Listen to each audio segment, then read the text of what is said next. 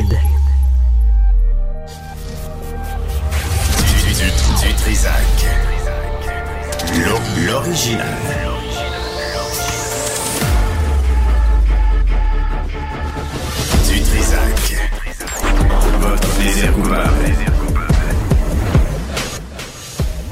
Attendez, j'enlève mes barniques euh, pour avoir l'air jeune et frais et disco pour euh, cette émission de ce mardi 30 janvier. Euh, J'espère que vous allez bien. Merci de, de vous joindre à nous. Euh, Stéphanie Villeneuve, bonjour. Les deux précédents ont été corrects? Pas, Ça s'est bien trop, passé. Pas, pas de Puis chicane. là, tu me mets dans une ambiance disco. Ah oui, oui, non, on Ça part arrive. bien notre mardi. Ben, tu sais pourquoi? Parce qu'on on, on commence l'émission avec euh, l'ex-première ministre du Québec, euh, Pauline Marois. Madame Marois, bonjour. Oui, bonjour, Monsieur Dutrisac. Vous allez bien? Ben oui, vous-même. Ça fait longtemps qu'on s'est pas vu. Je suis content de vous voir, moi. C'est vrai, ça fait un long moment. Et moi Ouais. aussi, ça me fait plaisir d'être avec vous. Et c'est un, petit privilège parce que j'en fais pas beaucoup. Hein. J'ai remarqué, puis je l'apprécie. Puis sincèrement, euh, je vous ai- je- on vous avait invité pour parler d'éducation. On a du temps, hein? On a, pr- on a euh, prévu du temps ensemble.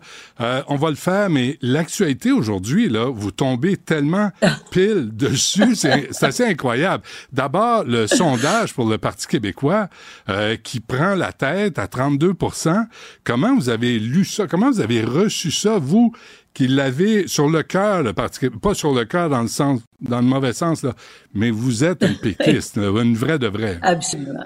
Ben, vous comprendrez que pour moi, ce sont que des bonnes nouvelles. Ça me met de bonne humeur pour la journée et un peu plus même. mais, mais en même temps, là, vous le savez, là, euh, j'entendais euh, Paul Saint-Pierre Plamondon à Radio-Canada ce matin. Et là, il y a une Ouais. montée, puis il y a des gens qui se proposent, il y a des gens qui s'approchent, là, tu sais, puis à, à Ouais. quel point il doit se méfier des opportunistes? Bon, on doit toujours se méfier des, des opportunistes, mais en même temps, euh, on a aussi, parce que ça va bien, des gens de très bonne foi euh, qui, euh, soit parfois ont peu peur du risque, ou parfois se disent, ben je laisse quand même euh, une carrière ou je laisse un engagement que j'aimais beaucoup Ouais. pour aller vers de l'inconnu. Oui, il faut se méfier un peu, mais en même temps, moi, j'aimais beaucoup laisser la porte ouverte parce que à travers tous ceux et celles qui généreusement viennent se proposer, même s'il y a euh, quelques cas euh, qu'on doit écarter, de façon générale, ça, ça permet à plus de personnes de se manifester. Aviez-vous un bon radar pour ça, vous? C'était pas mal, puis quand je me fiais pas à mon radar, parce que moi, c'était pas pire, mais quand je me fiais pas à mon radar, je me fiais beaucoup à mon équipe, l'équipe Ouais. qui m'entourait. Ouais. Ça, ça, c'est une, une des choses qui m'a toujours caractérisée. J'ai essayé de choisir des gens autour de moi qui allaient m'accompagner, m'appuyer, qui n'étaient pas des bénis, ce que j'appelle des bénis oui-oui. Ouais. Tu sais, des gens qui sont toujours d'accord avec toi, qui te trouvent tellement fine, tellement bonne, qui te critiquent jamais. Euh, tu sais, peu importe Ça, ce que tu fais. Alors, moi, j'ai choisi des gens qui Ouais. étaient plus forts que moi dans certaines de leurs euh, particularités, de leurs connaissances, compétences, et des gens qui étaient capables, avec respect bien sûr, mais euh, de me donner leur point de vue franchement, en disant ben là peut-être que tu n'es pas sur la bonne voie, ou peut-être que vous allez trop loin, ou faites attention à ceci, à cela. Donc Ouais. quand mon radar, je doutais un peu de mon radar, je me tournais vers mes conseillers pour m'assurer de vérifier les choses. Mais comment vous expliquez, Mme Marois, cette montée du Parti québécois là, à ce moment-ci, alors qu'ils sont la troisième opposition, alors qu'on annonçait sa mort, puis tu sais, là, tout à Hmm. Oui. coup, euh, euh, vous le savez, hein, depuis 2007, Oui. euh, ça n'a pas bien été. Vous avez été au Non. pouvoir de 2012 à 2014. Depuis, pas, tu sais, ça n'a pas bien été non plus. À quoi Non. vous attribuez ça? Moi, je crois qu'il y a plusieurs facteurs. Il y a les facteurs qui sont liés au chef lui-même. Je pense qu'on va convenir qu'il a fait un travail, qu'il a fait un travail remarquable, que son comportement a été exemplaire. Il est très sincère, euh, il parle avec son cœur, puis jusqu'à maintenant, en tout cas, il a fait preuve d'un très bon jugement. C'est rare qu'il est allé dans un chemin où on, on peut dire bon ben là non, franchement, il est à côté de ses pompes, ça marche pas, bon, etc. Donc ça c'est les caractéristiques de euh, Paul Saint-Pierre Plamondon. Par ailleurs, de, tout, de, de tous les sondages qu'il y a eu depuis des décennies, il y a toujours une proportion importante de souverainistes euh, qui varie autour de 30-35 bon an, mal an. ceux-ci avaient perdu dans un sens un certain espoir. Arrive en plus la CAQ qui, qui met de l'avant une approche nationaliste sur la clôture entre le fédéralisme et la souveraineté, bien sûr, euh, auquel les gens ont fait confiance et, je crois, ont été très déçus, particulièrement dans les dernières années et dans la dernière année et demie, si on veut. Alors, il y a une alternative qui est Paul Saint-Pierre avec sa crédibilité, avec son, son courage, son honnêteté, euh, son attitude, son comportement. Il y a un gouvernement qui, qui hésite, qui fait un pas en avant, un pas en arrière, un pas de côté. C'est très mauvais, on le sait en politique. Il y a une base souverainiste qui est très solide depuis un long moment. Et là, il y a de l'espoir qui réapparaît. Donc, la frange qui est un peu plus qu'un peu indécise entre peut-être le 35 et le 50 dont on a besoin pour gagner, se réveille progressivement et se dit ça peut devenir un choix. Il y a une chose aussi qui, qui a été faite depuis quelque temps, je crois, c'est la plupart des chefs politiques québécois et même des, des fédéralistes ont dû admettre que la souveraineté, c'était possible que c'était possible au plan économique, que c'était pas une catastrophe. Et ça, ça finit par percoler. Hein. Ça finit par rassurer les gens parce que là, ouais. en fait, moi, de tous les temps là où j'ai fait la promotion de la souveraineté, le dernier argument, c'était toujours la question économique. Est-ce qu'on va être plus pauvre demain matin? Est-ce qu'on est capable de faire la souveraineté? Est-ce qu'on a les ressources? Est-ce qu'on a les moyens? Est-ce qu'on est un trop, trop petit État? Et tout ça tranquillement. Tu sais, je regarde Jean Charest euh, qui l'a affirmé très clairement, d'autres chefs euh, euh, fédéralistes qui sont obligés d'admettre, parce que les faits sont, sont là, sont, sont euh, clairement établis, que oui, c'est possible, puis que oui, on peut y arriver, puis que oui, on deviendra pauvre, pas pauvre le lendemain matin, parce que les ressources naturelles, on va continuer de les avoir. Nos 17 universités, on va continuer de les avoir. Le Québec Inc. va continuer d'exister. Alors, c'est toutes ces raisons-là qui font qu'à mon point de vue, actuellement, puis évidemment les gestes qui ont été pour, enfin les, les victoires qu'on a connues dernièrement, dont celle de Jean Talon, viennent consolider un peu cette perception-là. Mais en même temps, Mme Marois, euh, Paul Saint-Pierre Plamondon et toute l'équipe, d'ailleurs, ça manque de femmes hein, dans cette gang-là. Là, ils sont quatre, euh, quatre bonhommes blancs. Mais, mais... C'est pas faux, c'est pas faux d'avoir essayé, je peux vous dire, parce que moi, moi-même, j'ai travaillé, j'ai essayé de d'inviter des femmes à se présenter dans Jean Talon et malheureusement, j'ai, j'ai pas réussi. Euh, mais aussi, Paul Saint-Pierre Plamondon est, est, sorti sur la crise du logement en disant faisons attention, on peut accueillir des gens, mais pas en nombre extraordinaire comme le veut Justin Trudeau. Et il a été évidemment traité de raciste, de xénophobe, puis là, vous connaissez la, la la panoplie d'insultes qui suivent. Euh, est-ce que est-ce que ça c'est aussi euh, il est devant il annonce hier je lui parlais puis il parlait du temps écran pour les jeunes qui est un sujet de santé publique.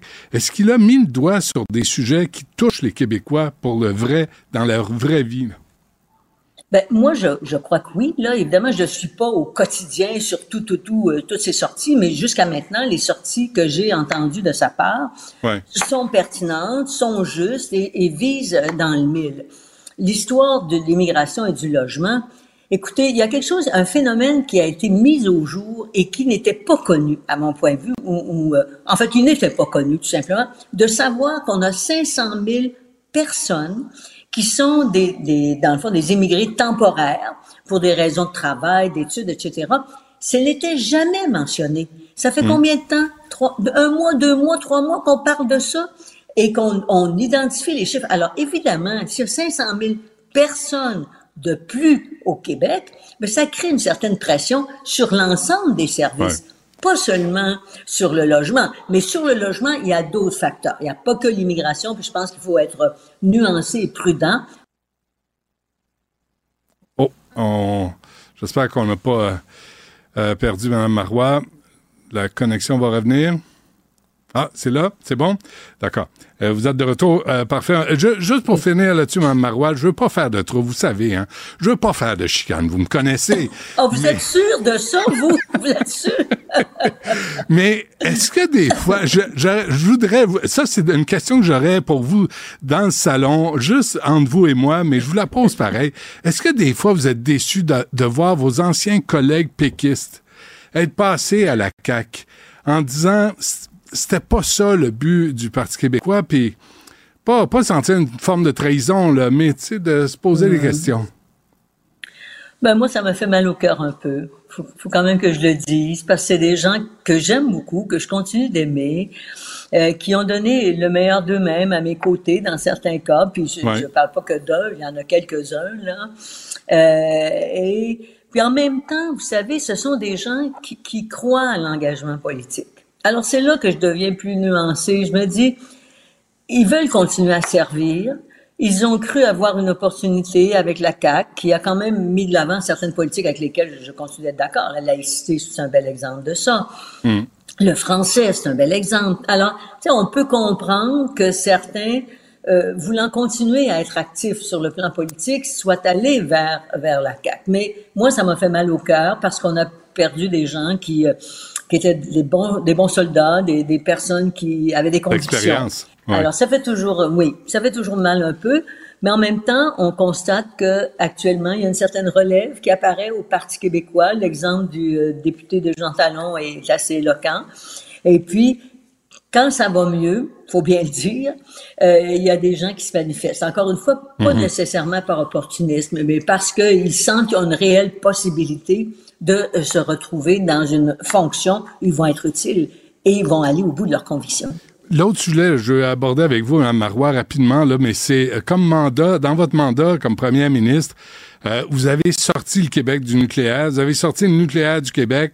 Euh, et là, ce matin, on apprend qu'Hydro-Québec pourrait relancer Gentilly 2 dès 2036. Hmm. C'est quoi votre réaction à ça? Ben, ben, moi, je pense que le débat a été fait, a eu lieu.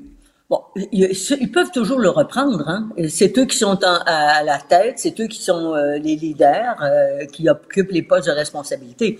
Nous, on a eu deux raisons pour lesquelles on a quitté le nucléaire. La première, c'était d'abord les risques, évidemment, que ça comporte, mais les risques sont relativement bien contrôlés. Et là où on est, c'est quand même, c'était acceptable.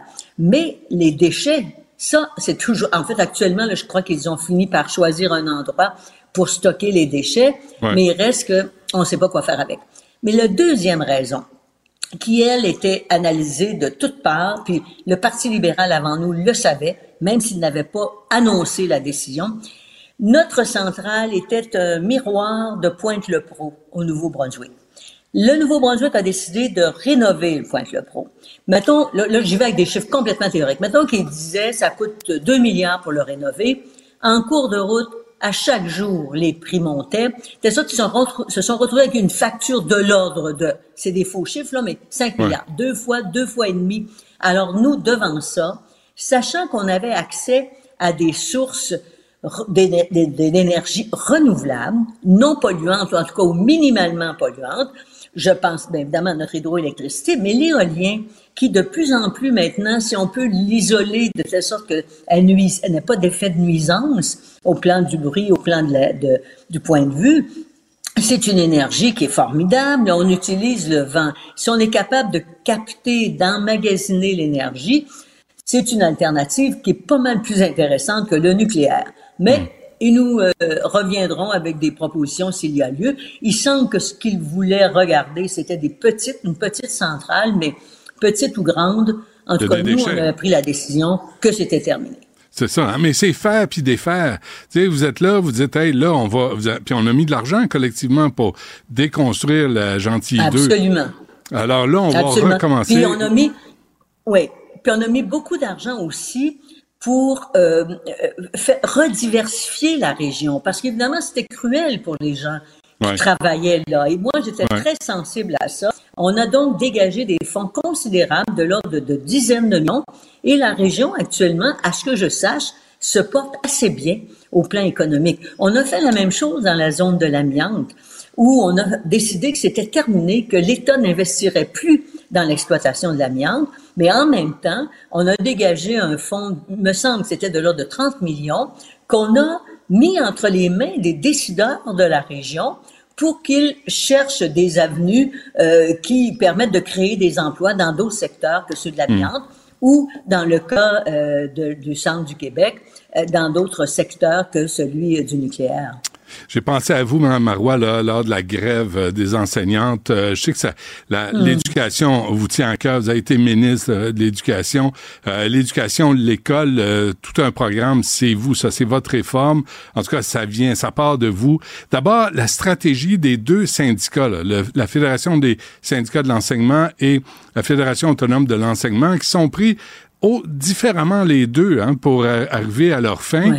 Comment, comment vous avez réagi quand vous avez vu la FAE partir en grève illimitée comme ça, craquer, euh, sans, sans donner une chance aux négociations? Bon, évidemment, je veux pas critiquer les, leaders syndicaux. Ils, ils, agissent toujours de bonne foi, essaient de trouver les meilleures solutions. Mais ça paraissait, du moins en prenant un peu de distance, ça paraissait un peu plus sage que d'aller avec le Front commun. Ils ont fait un autre choix faut dire que c'est un, syndicat que je connais assez bien aussi, puisque je les ai fréquentés, euh, qui s'appelait de notre nom, etc.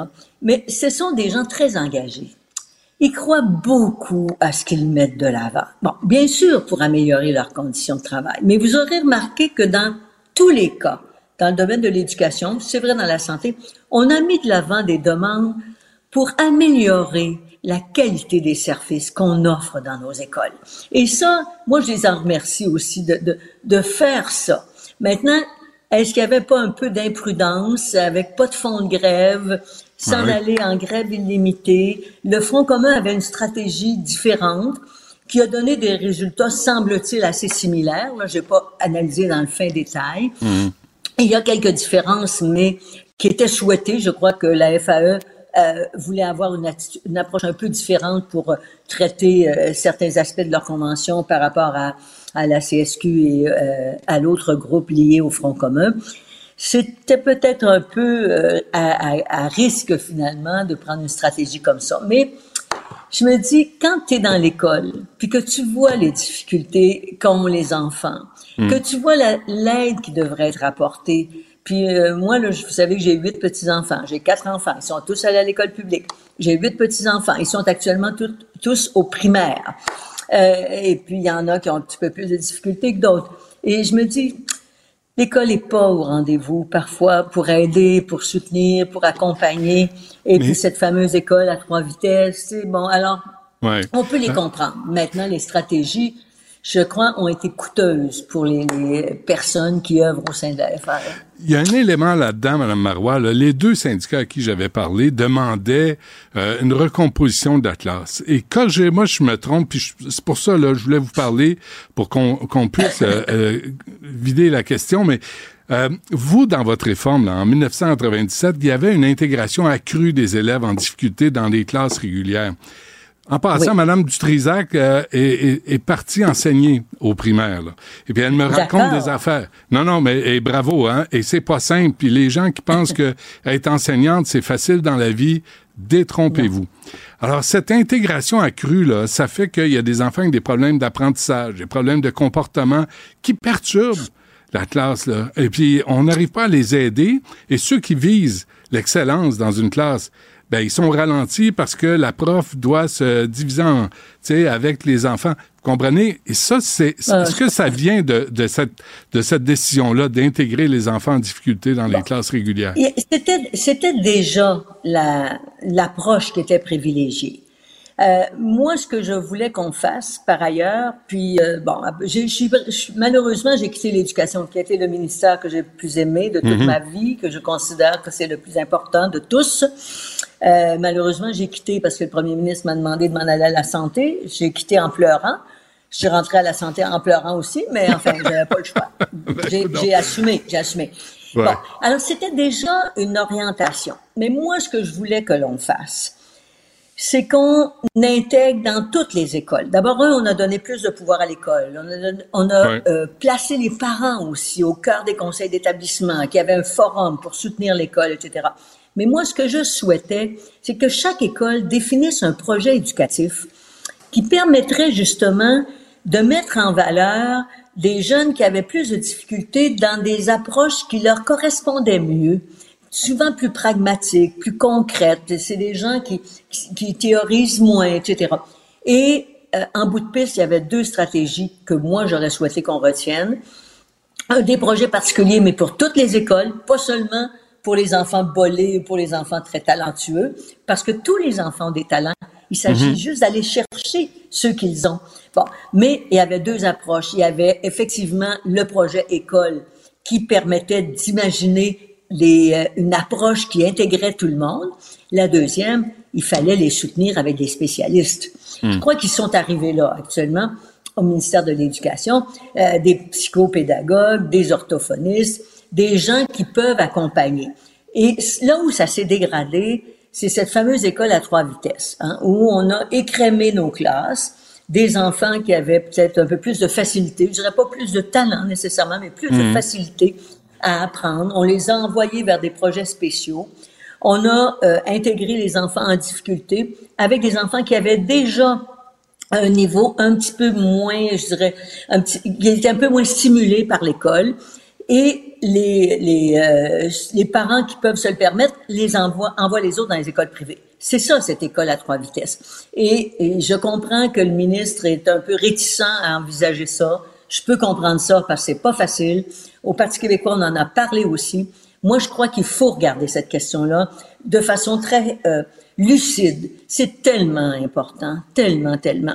Mais Puis il y a des gens qui ont proposé l'école ensemble. Et la dernière chose, je vous dirais, là, au-delà de ma réforme et tout ça, parce que moi, ma réforme, j'y ai cru beaucoup, j'ai quitté, bon, j'ai fait, j'ai au moins laïcisé les commissions Ouais. scolaires, hein, c'était pas pire, et l'école, j'ai la paternelle plein temps, cinq ans, enfin, il y y a plein de choses dont je suis, euh, je suis très fière.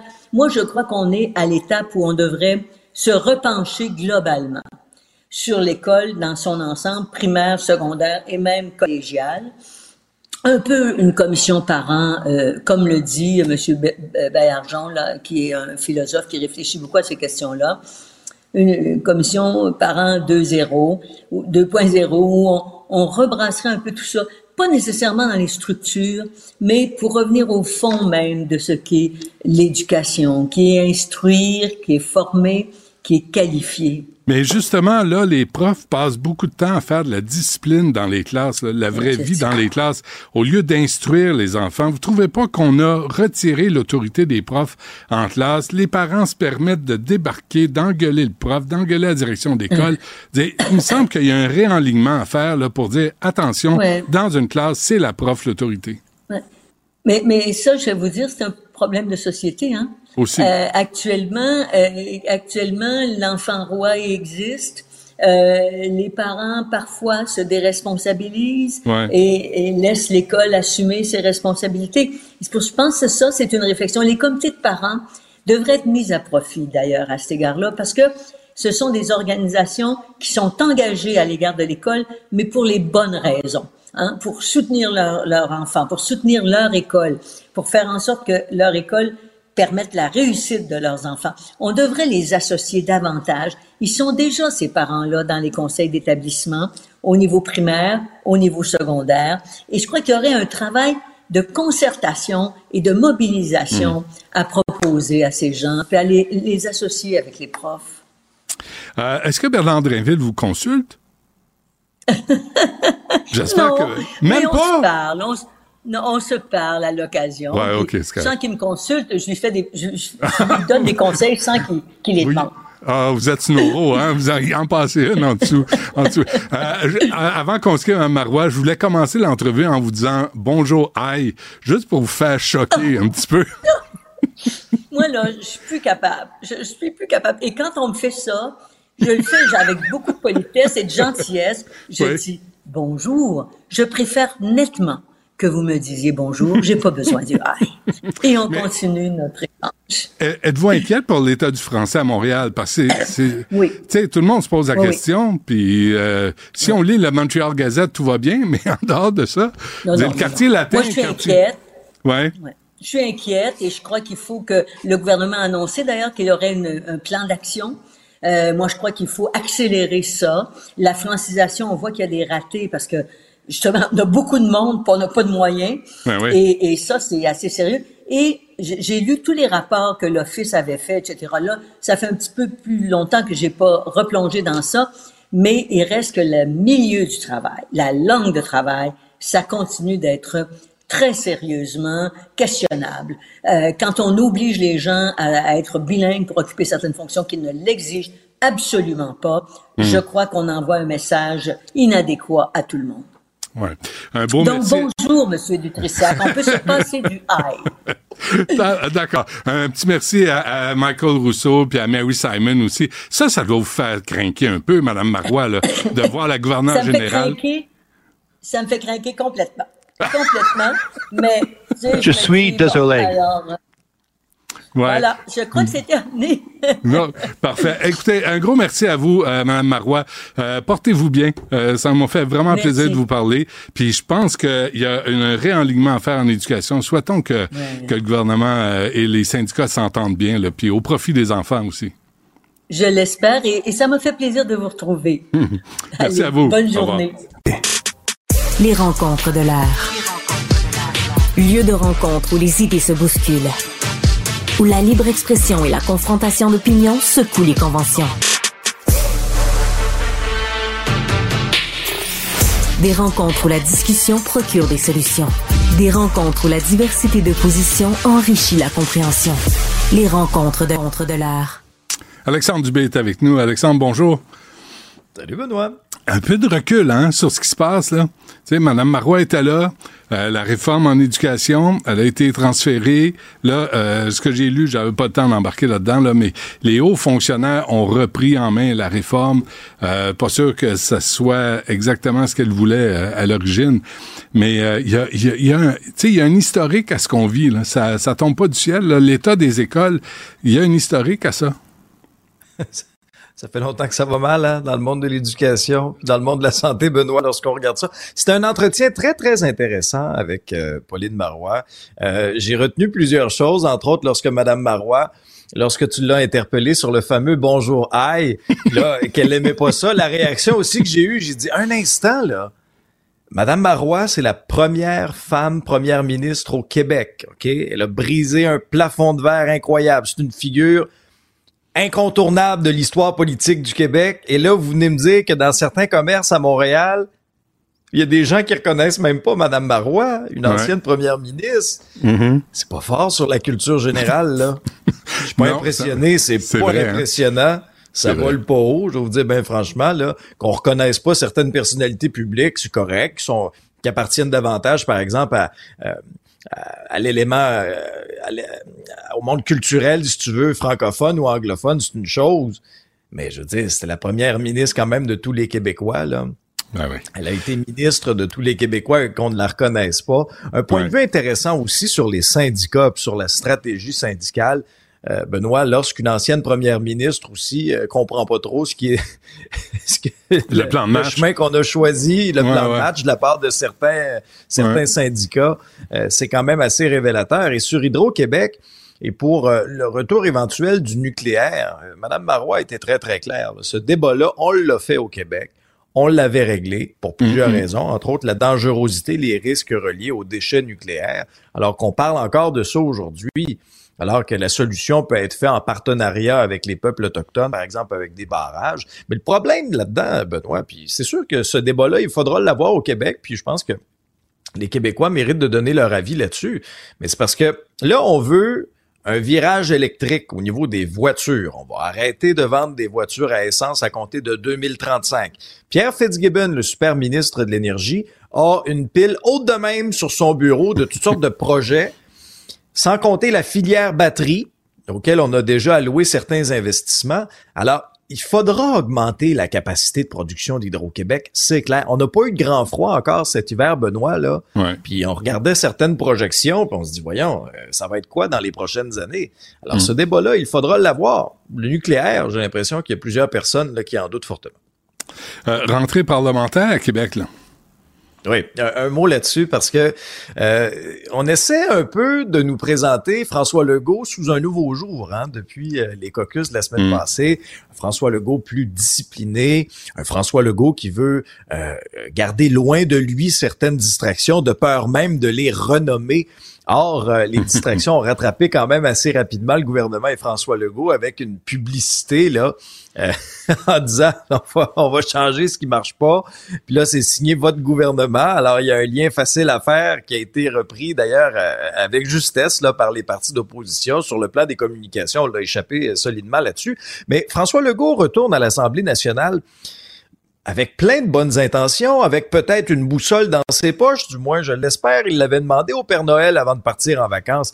Mais il revient à l'Assemblée nationale, Benoît, quand même avec un certain vent de face. On regardait le sondage de la firme euh, Palace Data euh, qui nous le montre 11 points derrière le Parti québécois de Paul Saint-Pierre Plamondon qui est en tête avec les intentions de vote à 32 Alors, c'est là qu'on hein? voit la troisième opposition bondit en première place, par-dessus Québec solidaire, par-dessus le Parti libéral. sans dit long sur les deux autres options? Ben, ça nous démontre aussi la faiblesse des autres oppositions, là, que ce soit les libéraux euh, qui se cherchent un chef et qui ont une course qui va s'éterniser. Moi, j'ai l'impression que ça va freiner le momentum de ce côté-là.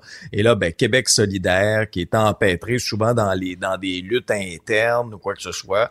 Alors, c'est pour ça aussi que le Parti québécois euh, tire son épingle du jeu. Mais oublie pas une chose, Benoît, la CAQ, c'est une coalition. Coalition Avenir Québec. Puis quand on regarde ces sondages-là, ben, il y a un vase communicant directement avec le Parti québécois. Puis Paul Saint-Pierre Plamondon, c'est un habile parlementaire, un homme qui est brillant aussi et qui sait tirer son épingle du jeu en proposant aussi des idées qui vont, qui vont résonner auprès des Québécois. Pensons aux mm. tablettes là. Depuis qu'il a mis ce sujet-là à l'agenda, on en parle, on parle des enjeux reliés à tout ça. Ça va être une session parlementaire intéressante, là, mais au niveau de la CAC, il faut livrer, il faut livrer des choses. On aura beau le faire, notre mea culpa, dire que ben euh, euh, M. Legault a de la peine en voyant un sondage. Euh, il faut, faut absolument que l'année 2023 pour la CAQ soit laissée derrière avec le troisième lien, le recul, la défaite d'Angent Talon, la résurrection du troisième lien, la subvention aux Kings, le 30 000 dollars d'augmentation aux députés, puis les grèves dans le secteur public. Il mhm. faut, faut, faut, faut, regarder de l'avant, mais il faut livrer. Et, ce qu'on promet, il faut livrer. Et, et, et, le REM, oh, l'efficacité, la, la, caisse de dépôt sur le REM. Je, je, parle à Catherine Fournier tantôt, vers midi et demi, euh, la mairesse de Longueuil. Ça fait dur, là. C'est que des échecs, hein.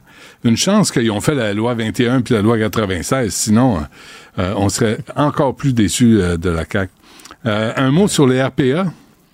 Oui, un mot parce qu'il y a eu une annonce quand même importante là, au cours euh, au cours de la matinée. C'est la ministre responsable des aînés, des aînés, Sonia Bélanger, qui a annoncé 200 millions, 200 millions sur 5 ans, qui va être destiné aux plus petites résidences, donc de 30 logements et, et moins. Puis ça va euh, se matérialiser sous forme, si tu veux, d'une espèce d'allocation personnalisée à ceux qui offrent des services aux résidents quels résidents, ceux qui seront pas totalement autonomes, euh, on vise bien sûr d'éviter la fermeture de RPA. Moi, ça me fait le cœur à chaque fois là qu'on qu'on doit annoncer la fermeture d'une RPA, puis là, ils ont une pensée pour des gens de 80, 85, 90 ans qu'on déracine de leur milieu de vie. C'est d'une tristesse infinie, c'est un bouleversement très, très grand. Mais c'est un pas dans la bonne direction, ça va toucher 650 RPA. Mais moi, Benoît, j'ai hâte aussi qu'on me parle davantage de soins à domicile au Québec. C'est très présent dans les pays scandinaves, euh, cette idéologie-là de garder les gens à la maison davantage. Moi, c'est ce que je souhaite pour moi, c'est ce que je souhaite pour ma famille aussi. Euh, moi, la dernière affaire que je voudrais, c'est d'aller dans un CHSLD. Alors, je vais essayer, moi, d'être à la maison, de rester à la maison le plus longtemps possible. C'est ça pour les proches aussi. Mais le hmm. Québec a des pas de géants à faire en ce qui concerne les soins à domicile. Bon, et la FAE euh, aussi, il y a des syndiqués qui sont pas très heureux, heureuses. Je les comprends. Hmm. Moi, si j'étais un syndiqué de la FAE, j'aurais de sérieuses questions. J'aurais de sérieuses questions. Je ferais la grève. On se dirige. tu ferais la grève générale illimitée de ton syndicat. La main. Contre le syndicat. Je travaillerais gratuitement, c'est ça, quinte, ouais. Mais honnêtement, je comprends les profs, moi, qui ont dénoncé ça dans le journal, parce que là, on se dirige, là, le 31 janvier, vers l'espèce d'ultime vote qui euh, l'ultime vote qui risque de sceller l'issue de cette entente là ça va se passer dans le syndicat de l'enseignement de la Haute Yamaska qui est un syndicat affilié à la FAE qui représente à peu près 300 membres. Et là Benoît quand on regarde le score le tableau de bord de hockey là 300 quatre syndicats affiliés hein? 300 membres? C'était pas 2000? Ah non, non, 3, 3000 membres. J'ai dit 300. Ah, OK, OK. Ouais, ouais, 3000 OK. membres. Tu vois, Mais, je t'écoute, hein? euh, Je t'écoute, je porte attention. Je suis pas juste une plante un verte, moi, là. Non, mais c'est un test pour voir.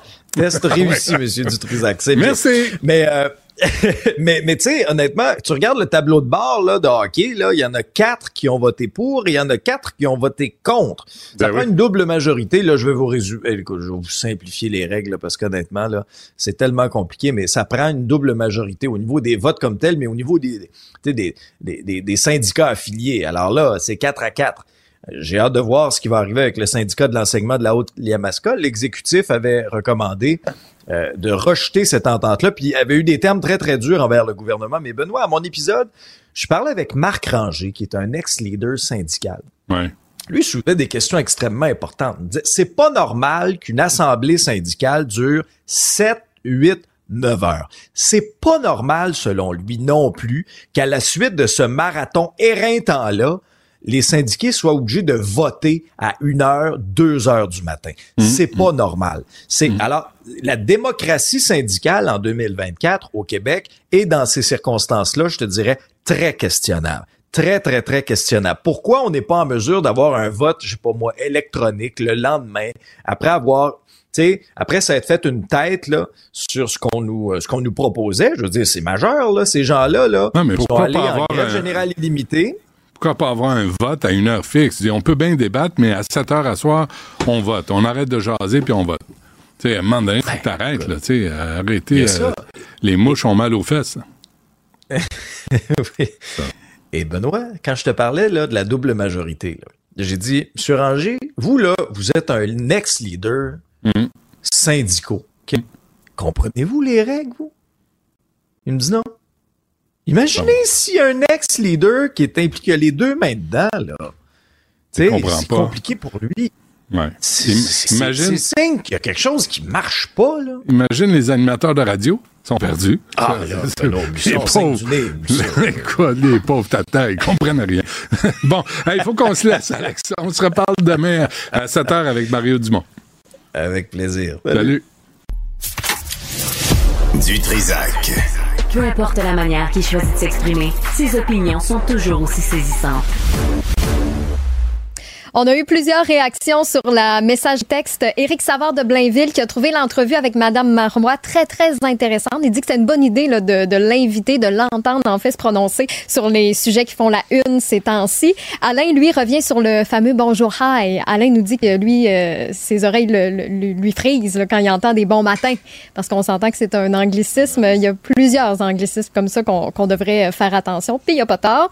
Il y a Jean, lui, qui revient sur les sondages qui disent que bon, le, le PQ est en avance. Il nous dit c'est le fun d'avoir du, changement, mais les élections, c'est loin. Puis trois mois en politique, c'est une éternité aussi. Puis euh, il n'y a pas tort. Il peut se passer pas mal des affaires. Puis parlant justement de changement de cap, le REM qui fait encore euh, actualité aujourd'hui, non pas pour ses pannes, du moins, mais on apprend en fait que CDPQ Infra se retire là, du prolongement du REM à Longueuil. Benoît va recevoir justement Catherine Fournier, mairesse de Longueuil, un petit peu plus tard dans l'épisode. Donc, si vous voulez réagir, si vous êtes justement à Longueuil, que ça vous touche cette annonce-là, qu'est-ce que vous en pensez? Ben, écrivez-nous un courriel studio à commercial cube.radio, le 1877 827 2346, le 187 cube radio pour euh, nous texter. Et d'ailleurs, il y a André euh, Joyal qui nous écrit félicitations pour votre nouveau beau programme. hein? Ça, ça m'a fait sourire. C'est vrai que tu sais, on a plusieurs nouveautés cette saison. Ça fait du bien un petit vent de changement pour euh, la saison hivernale. Entre autres, l'émission de Mathieu Bock- Bock-Côté que vous pouvez écouter le matin. Mais notre arrivée aussi à la télé pour nous voir en direct. Je pense que vous aimez bien ça d'avoir de la radio, mais maintenant à la télé, vous appréciez ce, ce nouveau format-là. Donc, euh, si vous voulez euh, vous aussi voir notre nouveau beau programme, ben, je vous invite à vous abonner à la nouvelle chaîne de Cube. Ça fait partie des chaînes spécialisées, donc il faut penser l'ajouter à votre forfait.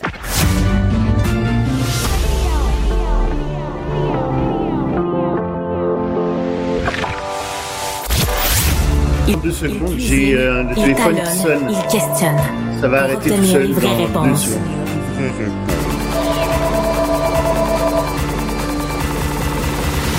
Du Trisac. T'es hot, euh, Cybelle. Pas, euh, pas, sexuellement parlant, là, on parle pas. Non, allô, les ressources humaines, non, euh, elle a dit, euh, non, non, t'es, t'es compétente et merci de travailler à l'émission. Sybelle Olivier. Euh, Loïc Tassé est avec nous, je te jure, hein. As-tu entendu les coquilles d'œufs craquer, toi? Tu sais, faut. Loïc, bonjour. Non, j'ai entendu des coquilles d'œufs qui s'écrasaient. Je crache, crache, crache. C'est ça que j'ai entendu, Benoît. Toi aussi, t'es hot. Toi aussi, toi aussi. On va le dire à tout le monde. Euh, Oui, oui. bon, euh, sérieusement, la- euh, à Gaza, ça serait pas, là. C'est pire que pire. Ben non, évidemment, ça se réglera pas. Puis euh, ce qui arrive, c'est qu'on apprend, figure-toi, ce matin, entre autres sur CNN et d'autres réseaux, qu'il y a vraiment une famine qui est en train de s'installer là-bas.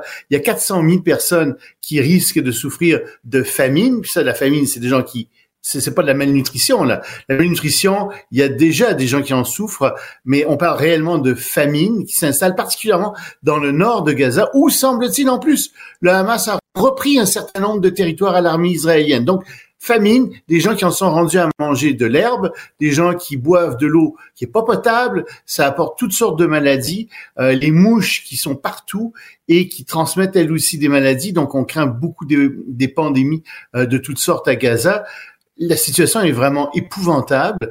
Euh, on rappelle, il y a, on est rendu à presque 27 000 morts, 67 000 personnes blessées, euh, et, et ça continue. Israël, dans l'armée israélienne dans le sud, est en train d'attaquer en ce moment un hôpital parce que bien entendu ils disent que il y a là des des des, euh, des combattants du Hamas. Mais quand même, tu sais, tu regardes ça puis tu dis au moins donner à manger à ces gens-là. Tu sais, je Mais veux que bien le Hamas croire se rende. pas. Mais que le Hamas se Alors le Hamas dit on, va- on est prêt à négocier. Alors ça c'est sorti pas aussi. négocier, vous êtes des Hamas- sauvages, vous êtes des terroristes, vous êtes non, des non, ils veulent négocier. Le Hamas dit on va négocier. Alors euh, Netanyahou là-dessus a une réponse très très stricte Non, et très ferme. Euh, on est, je pense que toi et moi on est d'accord avec lui là-dessus. Il dit non non non. Euh, on va pas vous remettre vos prisonniers, des prisonniers du Hamas. C'est pas vrai qu'on va remettre des milliers de terroristes en circulation. Ben de un. ben. Et de deux, vous nous remettez des otages sans condition. Euh, C'est tout. Euh, Et évidemment, là-dessus, il a raison. On peut pas négocier avec ces gens-là comme ça. Effectivement, Benoît, c'est vous vous rendez, euh, puis à ce moment-là, on discutera. Mais sinon, euh, c'est pas vrai qu'on va encore négocier une trêve qui va aboutir à ce que vous vous réarmiez. Non, euh, c'est Ah pas euh, Et que vous pour le bien des, des, des civils. Israéliens et des Palestiniens. Ouais. Ouais, ouais, ah ouais, non. Non, non, le Hamas euh, doit être éradiqué. Ça, tout le monde. Enfin, je pense Hmm. que n'importe qui qui est un peu sensé le voit bien. Malheureusement, ça va pas être facile à faire. Non, c'est pas donné à tout le monde. Euh, le mouvement de protestation des agriculteurs en France prend de l'ampleur, en Belgique aussi, hein? En Belgique aussi, ça comme il y en avait en Allemagne, je t'avais dit, tu Oui. sais, ça commençait là. En France, ils avaient fait des manifestations un peu partout. Ils ont bloqué Paris. Euh, ils essaient de, de bloquer Rungis, le grand marché euh, qui est au, au sud-est de Paris. Et ça, ça approvisionne le tiers des Français. Je te l'avais dit hier. Ouais. Ils sont pas réussi, ils ont pas réussi à le bloquer jusqu'à présent. Alors, le Gabriel Attal, le nouveau euh, premier ministre français, a fait un grand discours aujourd'hui, un, un discours d'intention générale sur ses politiques puisqu'il vient d'être nommé et il promet aux agriculteurs qu'il va y avoir une exception agricole française. Il leur promet toutes sortes de choses en leur disant oui, c'est vrai, la vie vous coûte trop cher, euh, faut pas qu'on ait une France au salaire minimum. Qu'est-ce que c'est que toute cette bureaucratie en France? Ben ça, ça dure depuis des siècles, mais bon, on va mettre l'âge là-dedans euh, parce que les agriculteurs se plaignent d'avoir trop de formulaires à remplir. Donc, de très très belles intentions. Mais les promesses. agriculteurs lèvent pas le ciel. Ils disent non, non, non, non. vous nous promettez des choses, on veut du concret. Quand vous nous donnerez quelque chose de concret, à ce moment-là, on y pensera. C'est des belles intentions, merci, mais on veut que vous allez plus loin. Et en Belgique, c'est pareil. Alors en Belgique, non seulement ils font, euh, ils sont en train de bloquer des routes, mais ils ont bloqué le deuxième port le plus important de Belgique et ils empêchent donc les marchandises de circuler. Pour les mêmes raisons essentiellement qu'en France, l'agriculture va mal en Europe. Euh, les gens sont atteints à la fois par la réglementation tatillonne euh, de l'Union européenne et parfois de certains pays, comme en France, elle est très tatillonne aussi. Euh, Ils disent, écoutez, on ne peut pas à la fois produire davantage de biens agricoles comme vous nous le demandez et respecter davantage l'environnement en plantant moins, en laissant des terres en jachère, en n'utilisant pas certains pesticides. C'est impossible. C'est la quadrature du cercle. On ne peut pas y arriver et on est en train d'y laisser notre chemise. Et puis à part ça, ne laissez plus entrer les produits de l'extérieur, des produits qui sont faits, des produits agricoles qui sont faits sans respecter les règles environnementales que nous, on est obligés de respecter.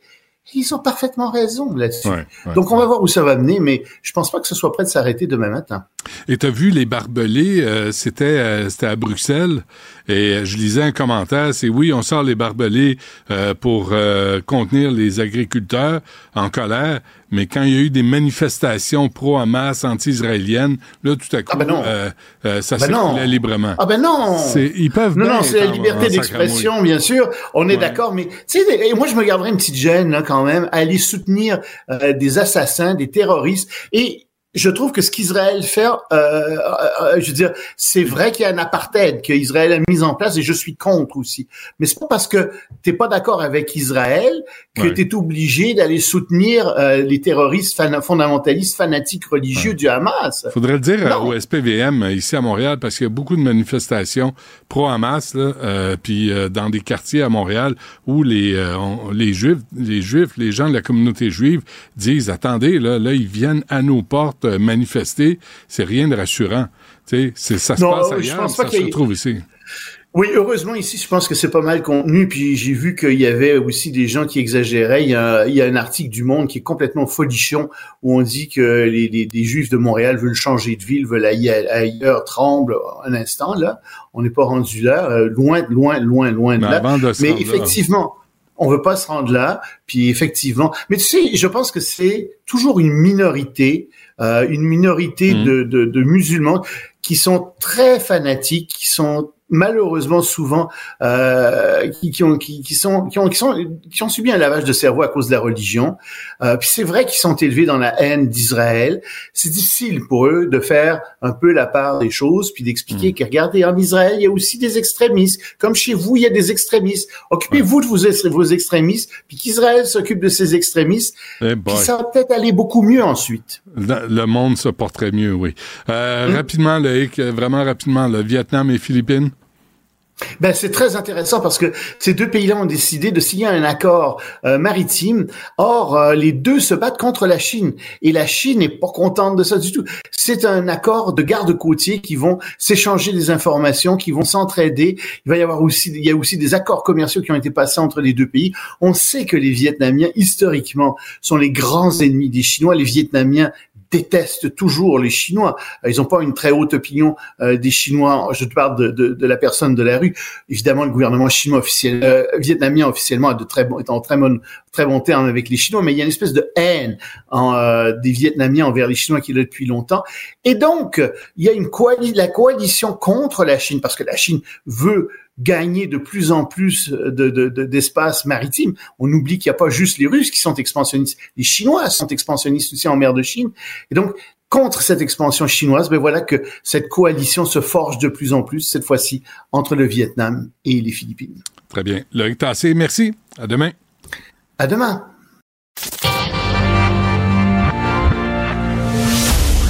Du Trisac. Il n'a peur de rien, sauf peut-être des qu'on orange. La rencontre Martino du Trisac. Ah, ça, ça regarde mal. Ça regarde mal.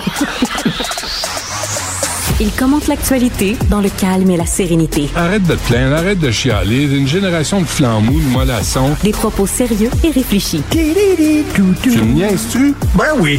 Brut de bouche. La sagesse en bouteille. bouteille. Hey, Richard, bonjour. Salut, Benoît, pas de farce. J'ai reçu un message ce matin, pas de farce. Je vais te le montrer. C'est un producteur TV. Il dit On va faire renaître le duo Martineau du Trisac. TVA a dit oui. C'est qui? Je te le dis pas en ondes. C'est un producteur TV. T'as dit? C'est quoi cette affaire-là? Je dis C'est quoi ça? Moi, du moins qu'il y a du maquillage, je dis oui. C'est du moins que je Je suis pas c'est correct. J'ai aucune idée. Ouais. C'est très sibyllin. Je- je- je- Ouais. Ah oui, comment t'as réagi? T'as- J'ai- dit, c'est quoi ça? boule, t'as dit non, pas encore. C'est quoi ça? Je, je serais pas capable. Ben là, pas un autre run, là, ça Non, non, non, Je te l'ai dit, Richard, ça va être de même. Te souviens-tu, Jean? Monsieur Martineau, votre, euh, votre souper mou est arrivé, là, Monsieur Martineau. Ça sera pas drôle. Sera pas. On pas- va être comme les deux vieux Chris dans les Oui. Muppet Show. Oui, oui. En haut sur le balcon. C'est là. Regardez donc, lui, comment il chante. Hey, ra- ramasse-toi un peu, là. Ramasse-toi le paquet. Va t'habiller, maudit pouilleux, maudit Les bars à Montréal ouverts toute la nuit. T'en souviens-tu dans les années 80, Ouais. quand on travaillait à voir, Mm. Euh, on courait, toi et moi. Je sais pas si t'étais là, mais il y avait, il y avait des bars illégaux qui étaient ouverts après trois heures. Pas où moi. Tu pouvais. Non? Non. Euh, moi, je sortais. Non, moi, je sortais. T'es pas comme toi. Toi, là. Moi, j'ai toujours 11 heures été le soir, rangé. pyjama à pattes, c'est toi avec ton petit zip, Oui. tisane, une trappe. dodo. Oui, oui. J'ai toujours été rangé, moi. Non, non, moi, je partais, ça, ça- puis là, à 3 heures, ça, ça fermait, hein, c'est bien plate. Puis là, on savait où étaient les bars illégaux. Les bars qui étaient ouverts après 3 heures, puis où tu pouvais trouver de l'alcool Ouais. et d'autres substances. Mais pourquoi? Et d'autres substances. Alors, on allait là. Mais t'as besoin de boire même après trois heures. Ben, quand j'étais jeune, Ah, calvaire. c'est bon. Alors, euh, tu, tu- le, À belle époque, le party euh, commençait à 3 heures. Moi, tu sais que j'ai failli mourir. Hein. J'étais allé dans un party avec des amis, puis on m'avait servi à la tasse comme la tequila. Puis moi, en niaiseux, je buvais ça. Bah, bah, bah, bah, sur le party. Bah. Là, à un moment donné, hein, il me ramène, il me ramène euh, à l'appartement. Euh, euh, J'avais un ami, puis euh, Lucie à l'époque, là, tu sais, puis écoute, il était en, il était en train d'appeler le 911. J'étais couché, là. Là, j'étais mort, là. Euh, ça là, je respirais plus. Moi, j'étais dans un bar à Québec, c'est des vodka Red Bull. Puis, ils n'ont pas le droit, eux autres, de faire le mélange. Ils n'ont Mm. pas le droit de faire le mélange, eux autres mêmes. Fait qu'ils te, Merci. ils te ils donnent la vodka, ils donnent la Red Bull. Puis toi, tu fais ton propre mélange. Puis là, vodka Red Bull, moi, je buvais ça là, comme Ah de l'eau. Quand ça kick, là, je me suis réveillé dans ma chambre d'hôtel. Aucune idée comment je me suis rendu là. Mais Absolument pas. Zéro, blackout total. je Ça me suis réveillé là. combien de fois? Je me suis réveillé là avec un tatouage sur la fesse puis un tigre dans, dans, dans la chambre d'hôtel. Aucune idée comment C'est toi qui as écrit Hangover, hein? moi. En fait, Hangover est un documentaire sur ma vie. c'est ça, sur ta vie. Euh, mais c'est drôle. qu'est-ce que t'en penses Le, dis- le District Video Lounge, ça, c'est dans le quartier gay. C'est drôle que Madame... c'est pas, pas dans le quartier de la francophonie, c'est le District non, Video Lounge? non, c'est dans l'arrondissement de Madame Plante. OK. Et elle qui veut vraiment son quartier de la francophonie par-dessus le quartier latin, parce Ouais. qu'il y a le quartier des spectacles, puis sais... Mais comme disait no- notre ami euh, Jean-Denis Scott, c'est deux langues mortes, le français et le latin. Ben oui. Que, voilà. ça dérangerait Hein? personne. Mais là, on veut ouvrir, tu sais, toute la nuit. Là, je me dis, d'abord, il y a des problèmes de criminalité dans l'arrondissement. Mon oncle, mon oncle, grand-papa, Ben, pour- à quoi ça Trisac sert? qui est là euh, toute Ouais, la puis là, tu vas avoir. Puis en plus. Lui, il a déjà été jeune, il a fait le party. À ce temps, les jeunes, c'est été. épouvantable. moi, moi, je suis comme Mario Dumont, j'ai jamais été jeune. Je- Ça, c'est comme les, parents qui ont pris de la drogue quand ils étaient jeunes puis qui disent à leurs enfants Non. après ça, prenez pas de drogue, arrête. C'est OK, ex- explique-moi une chose. arrête, Explique-moi une chose. Aujourd'hui, là, pourquoi quand les gens sont sur le party, il faut qu'ils crient wouhou? Pourquoi ils ont besoin de crier wouhou parce que t'es sur le party? Ta gueule! T'es sur le party, t'as pas besoin de crier. Moi, je crie pas je vais écrire au producteur, je ne veux pas. Je, si, non, mais c'était rendu là, là. C'était Ah, rendu là, là, que Ah, toi- oui, oui. le- la grosse Oui. affaire dans ta vie, c'est que les gens crient wouhou. Oui, Quand pourquoi vous party. dérangez les autres? Moi, je crie pas wouhou quand, quand je suis le party. Je suis jamais sur le party. toi, tu veux pas ça, là, des, des bars ouverts à 24 heures. C'est une ville. C'est une ville. Faut que ça brasse, une ville. Faut que ça soigne. Faut que ça ait du mais, fun. Mais, ce que je comprends pas, c'est que 3 heures, on ferme. heures- Come on, là. à 3 heures, t'en as pas assez. Faut que tu. Je, je comprends pas ça. les Je suis pas jeunes, le même. hein. les jeunes. Ouais. Toi aussi, quand tu te mets à jouer aux dames, là, à 3 heures du matin, t'en as pas assez. Ah ouais, non, Ah une ouais, petite non partie. plus. Ah non, petite partie. Ah ouais, donc, là, je dis, mais non, allez me coucher. Moi, je suis fatigué, j'en peux plus. Ah, Ah ouais, donc. donc, ah ouais, donc, une autre Ouais, partie donc, une petite partie de dames. C'est vrai que ça Là, me met à l'envers pour deux jours. Là, là, tu, sors, euh, tu sors ton Scrabble. Ah, euh, je suis fou comme la merde. Non, tu sais, l'affaire, Non, je suis vraiment plate, euh, vraiment, là. Avec les vitesses, c'est quoi, là?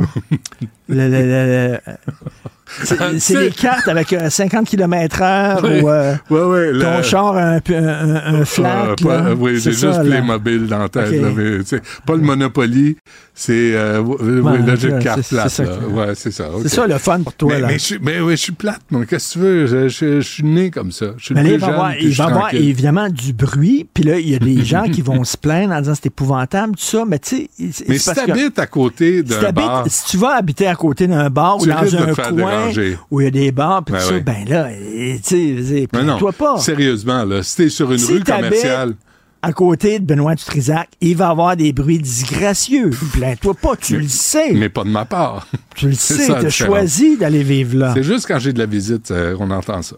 Euh, non, effectivement, sur une rue commerciale, vous pouvez bien, Oui. vous pouvez bien ouvrir puis être sur le party. Là, les gens de Saint-Lambert vont chialer. Ils chantent tout le temps. Dès qu'il y a du bruit, dès qu'il y a quelque chose, c'est les gens de Saint-Lambert. Oui, mais Parce qu'ils ont l'ouïe particulièrement fine, les gens de Saint-Lambert. Ouais, Ils mais entendent le moindre Tu bruit. vois, j'habite pas. Toi, t'as habité Saint-Lambert, pas moi. Oui. Je suis pas un parvenu. À 9 h le soir, t'entends comme un gros bruit, c'est qu'ils ils- ils roulent des trottoirs. fument, oui. Ils rentrent, les trottoirs rentrent.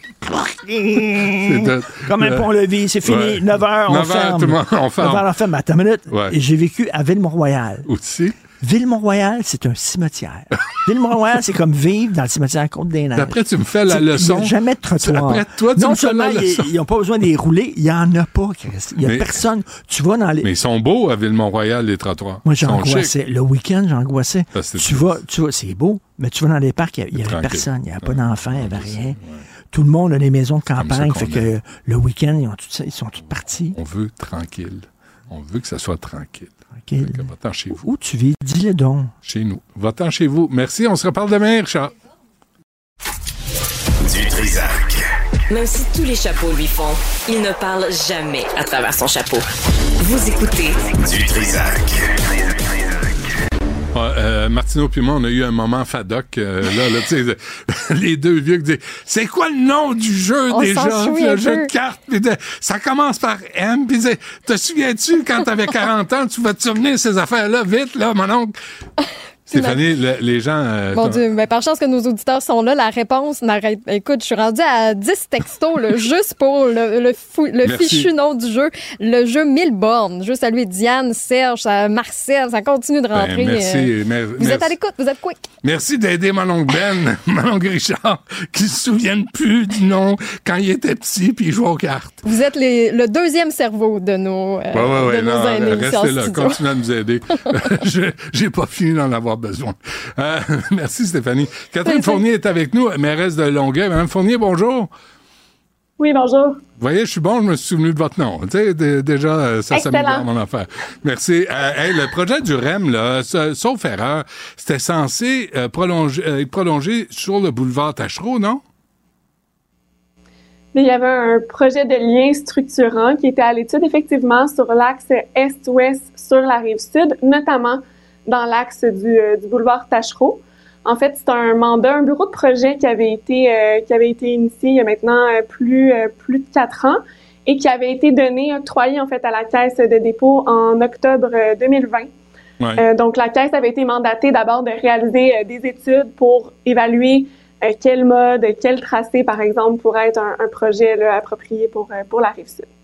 Puis euh, ce matin, euh, vous avez appris. Est-ce que vous l'avez appris ce matin dans les journaux où on vous a prévenu que oubliez ça, il n'y a plus de REM euh, pour aller au métro de Longueuil, là, Madame Fournier? Mieux que ça, M. Dutrisac, c'était la demande de la ville de Longueuil et la demande de la ville de Brossard que la caisse de dépôt se retire du projet pour les étapes à venir. On pense que c'est très bien. Il y a eu des études qui ont été réalisées ces, ces dernières années sur lesquelles on espère pouvoir euh, se baser pour euh, vraiment déterminer quel est le meilleur euh, scénario pour la rive sud en concertation avec donc les villes et le gouvernement et même la, la, la population, ça va de soi. Puis par la suite que le projet puisse être réalisé par la nouvelle entité gouvernementale qui va être spécifiquement dédiée à la question de la réalisation de projets de transport collectif. Puis on a fait cette demande-là à la ministre des Transports vendredi dernier parce qu'on a eu l'occasion de rencontrer les dirigeants euh, de la caisse de dépôt. Puis on a tout à fait compris que les études avaient été complétées, mais que pour ce qui est de la réalisation, c'est un peu le, disons, euh, le- la réflexion qu'on se faisait, Ouais. euh, que la réalisation du projet ne figurait pas parmi leurs priorités parce qu'en ce moment, on le sait, la caisse est très occupée à gérer la branche du REM, la première branche du REM à entre Brossard et Montréal. Et Ouais. il y a également plusieurs autres chantiers qui sont en cours pour compléter cette première, euh, cette première phase du REM. Puis il y a aussi une volonté euh, d'investir dans d'autres infrastructures de la part de la caisse qu'on entendait. Donc, on est venu confirmer en fait que si, euh, pour ce qui est de la portion réalisation du projet, c'était pas mal sur la glace. Donc, c'est pour ça qu'on a demandé à ce que justement que le gouvernement puisse retirer le projet. Puis j'en comprends que la Caisse le fait elle-même à la suite de notre demande hier. OK, donc c'est pas l'idée est pas morte là. Il peut toujours avoir un lien entre le REM à Brossard et le métro de Longueuil. Bien sûr, bien sûr. Puis nous, c'est un, un, projet prioritaire pour, pour Longueuil. Euh, non seulement pour donner plus d'options de déplacement à notre population, réduire également l'utilisation, ça va de soi, de l'auto euh, solo, favoriser des modes de transport collectif pour euh, diminuer notre bilan également de, gaz à effet de serre, mais aussi, c'est une formidable occasion de revitaliser le secteur, notamment du boulevard Tachereau. On s'entend qu'il y a besoin, qu'il y a besoin d'amour. On va le dire, on va le dire ainsi. Ouais, c'est ben, voilà. Ben, je pense qu'on peut, on peut s'améliorer, puis avec un transport structurant ça va donner l'occasion d'amener des nouveaux aménagements urbains euh, intéressants. Est-ce que je peux vous entendre le dire?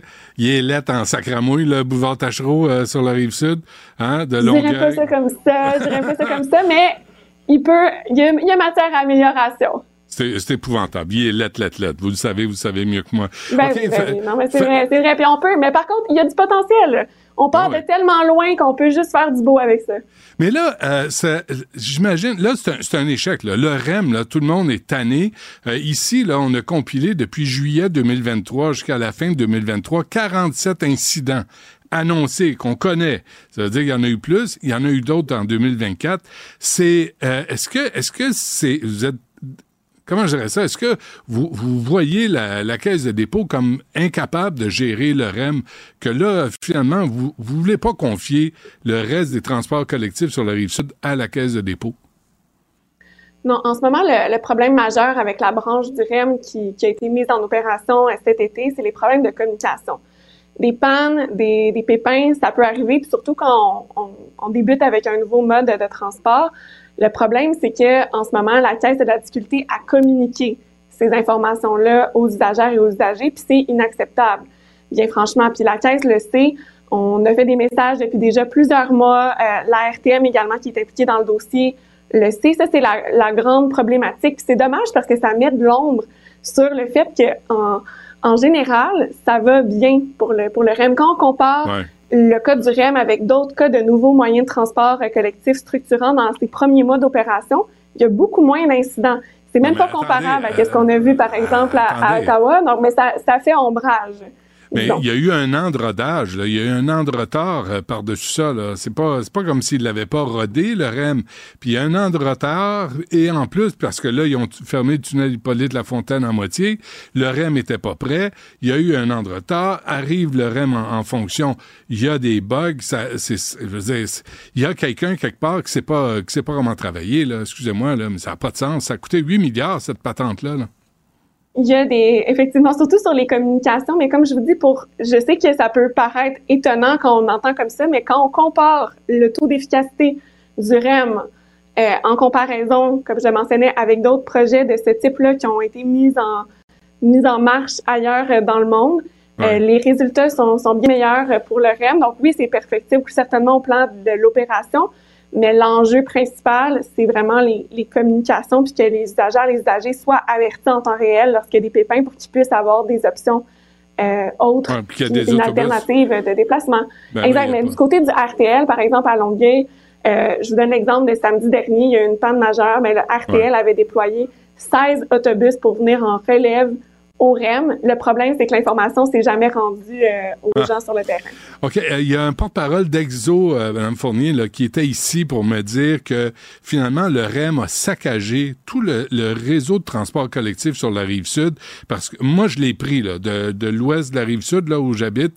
je prenais l'autobus, il me débarquait dans le centre-ville. J'étais ultra heureux. Le Wi-Fi, confortable, à l'heure, ponctuel, ça allait bien on entend ça à l'Est, à Delson, partout, là, les, les, les, étudiants du cégep là, qui sont insatisfaits du service. Allez-vous exiger, peut-être avec euh, la mairesse de, de Brossard, qu'il y ait un retour des navettes, des autobus qui se rendent au centre-ville, parce que là, les voies sur le pont Champlain servent à rien, là, les voies réservées.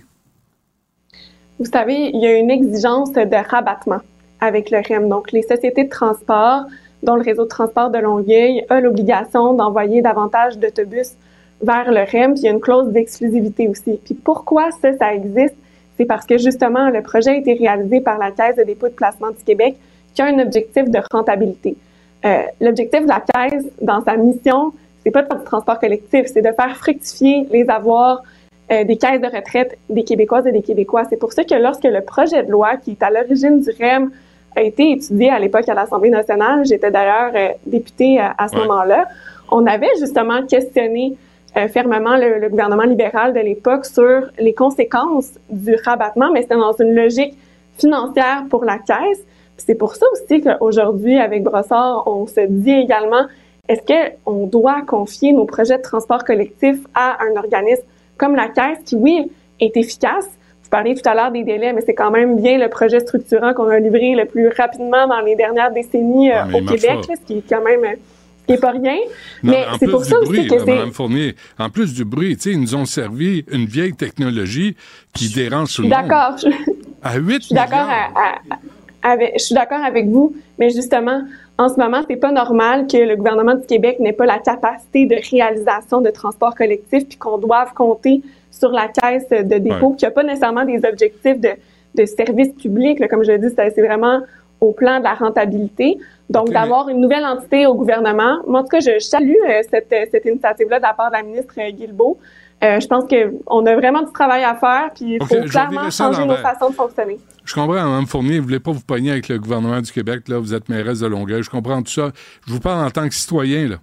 En tant que citoyen, moi, je vais être capable de choisir le moyen de transport. Puis si je veux prendre l'autobus pour aller dans le centre-ville, pour les taxes qu'on paye, on devrait avoir ce service-là. Vous, vous avez été élu, pas la caisse de dépôt.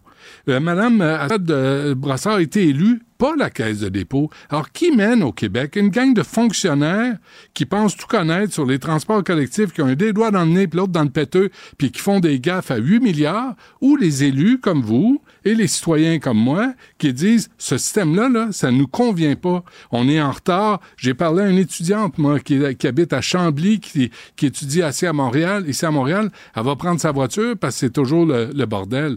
Alors, qui mène au Québec? Mais c'est les élus qui ont voté à l'époque à l'Assemblée nationale la loi sur, euh, sur le REM, le gouvernement euh, libéral qui était majoritaire Ça euh, à l'époque.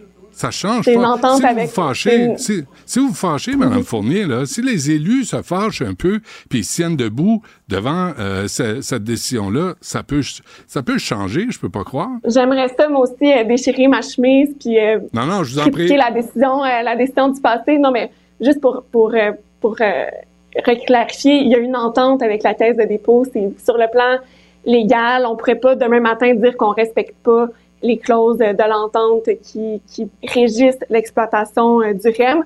Cela étant, on peut répondre aux préoccupations de la population. Ça, c'est notre, notre travail. Il y a un contexte qui est donné, qui est imposé dans le, dans le cas précis. Comment est-ce que maintenant on peut améliorer la situation pour que justement on facilite le voyagement euh, de nos travailleuses, de nos travailleurs, des étudiants, des étudiants entre les entre les deux rives?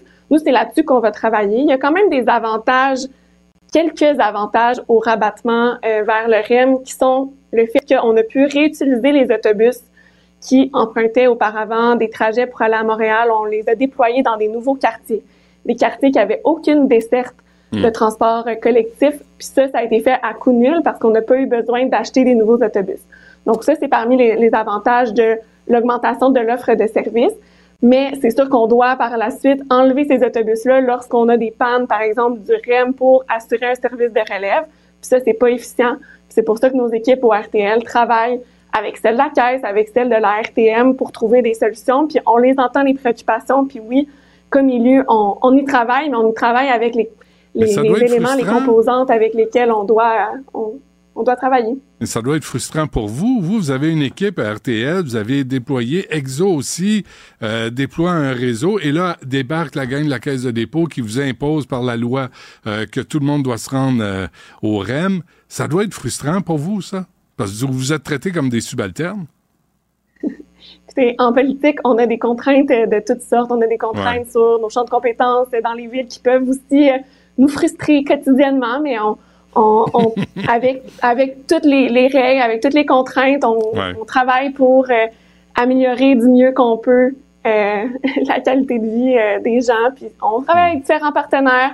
C'est pour ça que moi, personnellement, je promeux beaucoup une collaboration euh, avec les différents paliers de gouvernement, avec mes homologues aussi de l'agglomération. Je pense que ça donne des résultats euh, plus tangibles. OK. En conclusion, Mme Fournier, là, est-ce que ça va se faire? Mais là, tout est retardé. Là. Si la caisse de dépôt se retire, ils sont, sont un peu baveux quand même, là, parce que ça fait trois ans que ça dure, les études sont faites, et là, au lieu de le donner à quelqu'un pour que ça roule, là, ils disent non, euh, on se démerde, vous, vous êtes tannés, fait que les citoyens n'ont pas de service. Mais en fait, on perd pas de temps dans le sens où c'est normal qu'il y ait eu quelques années d'études, il y a eu des tracés, il y a eu euh, des modes qui ont été étudiés. Donc ça, ça a le potentiel de, de servir les prochaines étapes. Puis moi, j'espère que le gouvernement va justement reprendre à son escient les études qui ont été qui ont été réalisées. C'est ce qu'on a demandé euh, à, à, la ministre. Donc c'est sûr qu'on aurait aimé le savoir avant que les études étaient complétées puis que ça faisait pas partie de leur, de leur priorité. Il a fallu qu'on pousse beaucoup pour obtenir une, une rencontre qui nous a confirmé notre impression. Moi, c'est ça que je que je déplore. Hein? Mais ceci dit, on savait en entrant à la rencontre qu'on s'en allait dans cette direction-là, puis on était préparé à faire la demande à la ministre. Puis bon, on l'a fait, puis 24 euh, heures, en fait, une journée ouvrable plus tard, la caisse a confirmé euh, ce qui était notre impression. Donc euh, maintenant, en tout cas, les choses sont claires, puis au moins à partir d'aujourd'hui, on peut on peut réactiver le dossier puis on peut avancer. Mais ce que je retiens, c'est qu'il avait fini les études, puis au lieu de vous le dire, vous ils, vous ont, ils ont même pas, ils vous ont même pas appelé. Il y avait des études préliminaires qui ont été faites, qui ont été complétées en décembre 2021. Moi, j'avais été rencontrée à ce moment-là, mais ils m'avaient indiqué qu'ils avaient besoin de deux ans supplémentaires pour aller détailler certains de leurs scénarios. Donc, ça nous amenait à décembre 2023. Donc, c'est pour ça que à la fin de l'année dernière, on a insisté auprès du cabinet de la ministre pour avoir une rencontre avec elle, avec les dirigeants de la caisse pour faire le point. Puis c'est là qu'on nous a informé qu'effectivement c'était complété, mais que étant donné qu'ils en avaient déjà beaucoup dans leur assiette, que c'était pas nécessairement au rang des, priorités. Puis ça, ça pas été dit textuellement. Là, je vous dis ce que je, que j'ai compris euh, de la rencontre, puis ce dont on hmm. se doutait déjà. Vous avez euh, meilleur caractère que moi, Mme Fournier, mairesse de Longueuil. merci pour les précisions. Bonne chance. Merci, merci à vous. Du Trisac. S'il y en a un dont la sagesse n'est pas encore arrivée avec le temps, c'est bien lui. Toujours aussi mordant que les premiers temps. Premiers temps. Benoît Dutrisac. Nicole Gibault est avec nous, euh, juge à la retraite. Euh, Madame Gibault, bonjour. Excusez-moi pour le délai, là. C'est, euh, c'était pas volontaire. Vous savez comment c'est. Ah, oh, il n'y a pas de problème. Salut, Benoît. OK. trois trafiquants de GHB du bon monde veulent éviter la prison. Je sais pas pourquoi, hein? Non, mais là, euh, ça, va, ça va faire sourire, par exemple, parce que c'est, du déjà vu, là, mais euh, il y, a, des petites touches là-dedans assez spéciales. Moi, j'ai souri quasiment tout le long. Pas parce que c'est drôle, des trafiquants de GHB, au contraire. Mais il arrive lundi. Alors, euh, imaginons la scène. Ils sont pas détenus, là. Ils arrivent lundi, au palais de justice pour recevoir leur sentence. Parce que ils, vont recevoir une sentence entre 5 et 7. Bon, peut-être 5 à 1, 6, puis 7 à l'autre, peu importe. Mais ils s'en vont là pour ça. Pourquoi? Parce que ils ont, ils ont accepté les faits, ils ont plaidé coupable en novembre 2023. Puis il y a 14 pages apparemment, là. 14 pages de faits qui sont relatés, qui ont été lus, puis connaissant le procureur de la couronne qui est au dossier à Saint-Jérôme, là, euh, il y a du mordant. Tu sais, euh, Maître Balbo, mm. il y a du mordant. Il a tout préparé ça bien correct. Ils, ils ont plaidé coupable. Il y avait des avocats. Qu'est-ce qui arrive lundi? Ah! Ils veulent plus leur avocat. Ils veulent plus leur avocat et ils veulent retirer. Ah, il y, en a d'autres qui s'en viennent. Tu vas sourire encore bien plus. Là. Ils vont retirer. Je te dis, c'est une histoire cocasse. Là ils veulent, ils veulent retirer leur plaidoyer de culpabilité parce que, prétextant qu'il n'y a pas de preuves sur, ils contestent la validité comme telle du certificat d'analyse. Parce que ce qu'ils ont saisi, euh, il y aurait, ce serait pas ça, etc. Mais ils ont saisi, là, du liquide pour faire du GHB à 346 000 pilules jusqu'à 1 million, des tonnes d'argent. En tout cas, ils ont saisi un paquet d'affaires. Mais quand on parle d'une tonne d'argent, il y a beaucoup, beaucoup, beaucoup, beaucoup de sous qui ont été saisis, des centaines et des centaines de milliers. En tout cas, un gros, gros dossier. Puis là, ils veulent, mais ils se font remplacer par qui? Trois avocats, dont un, avocat qui s'appelle Maître Kozak, qui lui, en 2017, a été arrêté pour le même genre de dossier, mais dans son dossier avec son père et son frère, on a appelé ça le procès Breaking Bad parce que c'était des chimistes. Ses étaient des chimistes. Son père. Alors, alors imagine, les trois, les deux frères puis le père, maintenant il est avocat parce que c'est fini en 2017. Ils ont bénéficié d'un arrêt de Jordan. Et voilà. Alors là, maintenant, il est avocat et lui a soumis cette jurisprudence-là à la Cour cette semaine, son dossier, qu'on appelle le procès communément. Moi, je te l'ai fouillé ça, j'en revenais pas. Le procès Breaking Bad. Ben, J'étais un fan de Breaking Bad. Là. Ouais, ouais, c'est Alors, quelque chose, ouais. j'ai suivi tout ça, puis là, ils vont. Mais la cerise sur le Sunday, et ça, je, je le dis, là, c'est qu'ils sont rentrés pas détenus, parce qu'ils s'en allaient plaider pas coupables, retirer leur plaidoyer, la couronne s'objecte avec véhémence, puis ils sont pas sortis. Le juge a dit Ah, ben écoute, vous voulez retirer votre plaidoyer, il n'y a plus rien. En dedans, on va attendre. on va faire- Ils sont rentrés pas détenus Ouais. pensant d'être détenus euh, s'ils avaient continué leur plaidoyer, mais en retirant leur plaidoyer, si c'est accepté d'emblée, ça veut dire qu'ils sont encore. Mais le juge a dit non, on suspend tout ça. En dedans, on va plaider ça une autre fois. Hmm. Est-ce que- Alors, ils est-ce est-ce qu'il travaillait d'un Wannabigo ou euh, c'est- c'est- Je- ça- ça- la comparaison s'arrête là? En bobette. En bobette, euh, Fruit of the Loom, hein?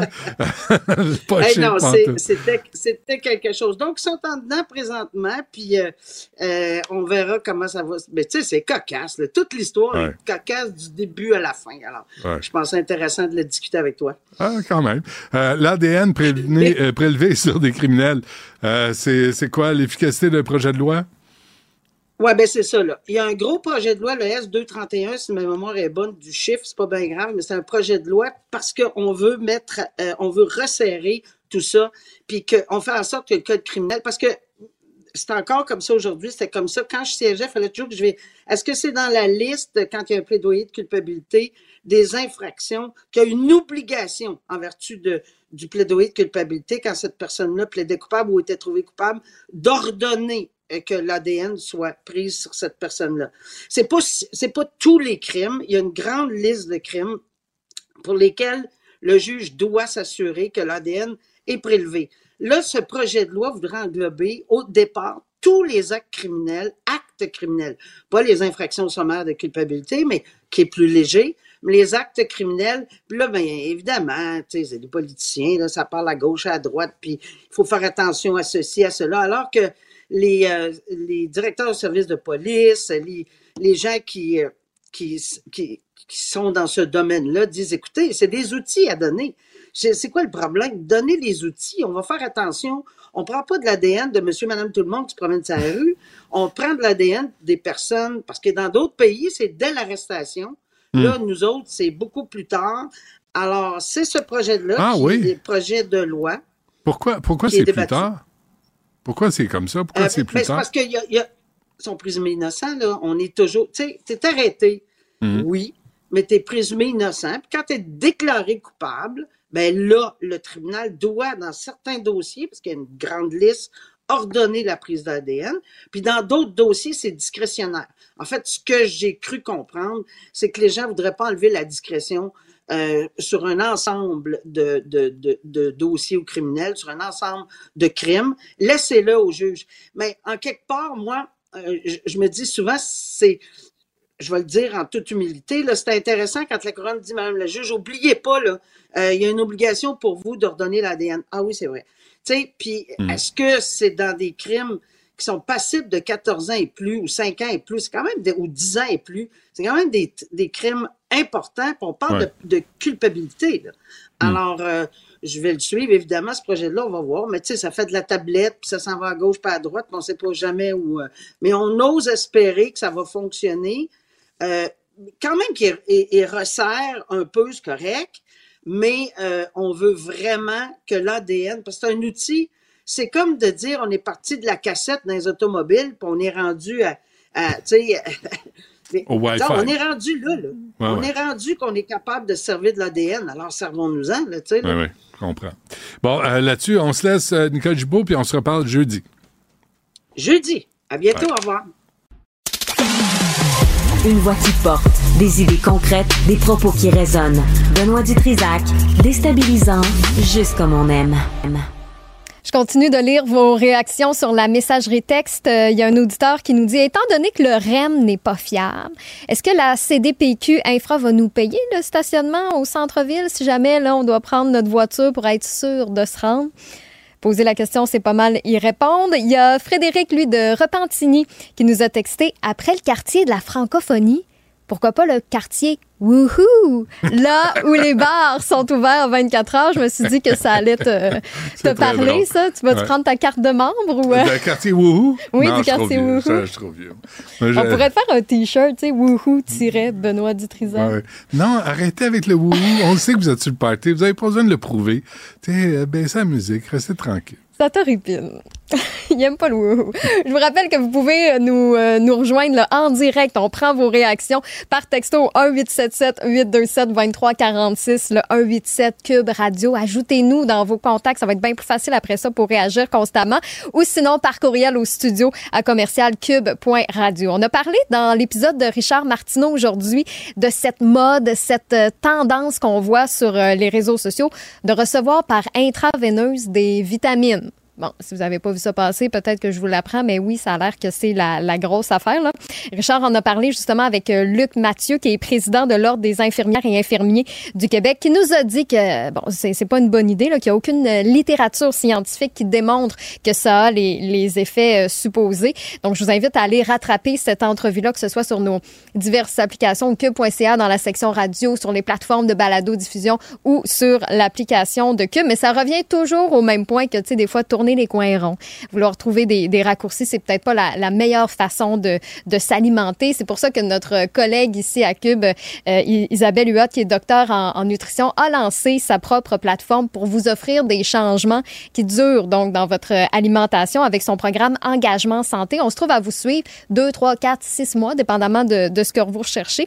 Vous avez des rencontres prévues avec des, ex- des expertes. Vous recevez vos repas prêts à manger directement à la maison. Et à Cube, ben, on vous a euh, déniché un petit Cube promo, justement, si vous voulez euh, l'essayer. Cube 80, QUB 80, pour avoir 80 dollars de rabais sur l'engagement santé de deux mois. Ça se passe au isabellehuot.com pour vous inscrire. Puis si vous voulez nous écouter en direct, j'ai reçu encore quelques courriels concernant l'application de Cube. On a fait une mise à jour parce qu'on n'avait plus le choix. Avec Apple, ça marchait encore. Android, ça marchait plus. Donc, si vous n'avez pas fait la mise à jour, faites-la. Comme ça, vous allez pouvoir nous suivre en direct et écouter nos balados.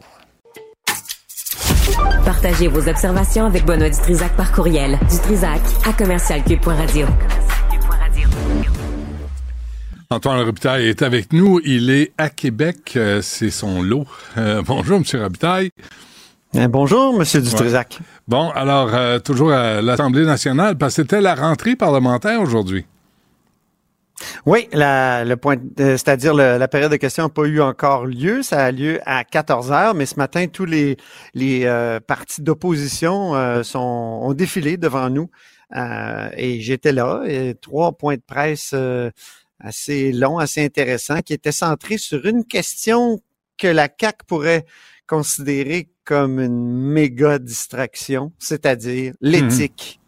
C'est Ah le retour des questions d'éthique, Benoît. Ah non, c'est pas vrai. Euh, ah et oui, je te dis, parce que tu sais qu'il y a eu euh, des, des reportages faits notamment sur deux députés de la CAQ qui ont comme euh, dit à, à leurs commettants ou à des hommes d'affaires, ben écoutez, euh, vous pouvez venir au cocktail de financement, ça va vous permettre de parler euh, au ministre. Alors, euh, les partis d'opposition considèrent que ça, c'est une manière de monnayer l'accès à un ministre.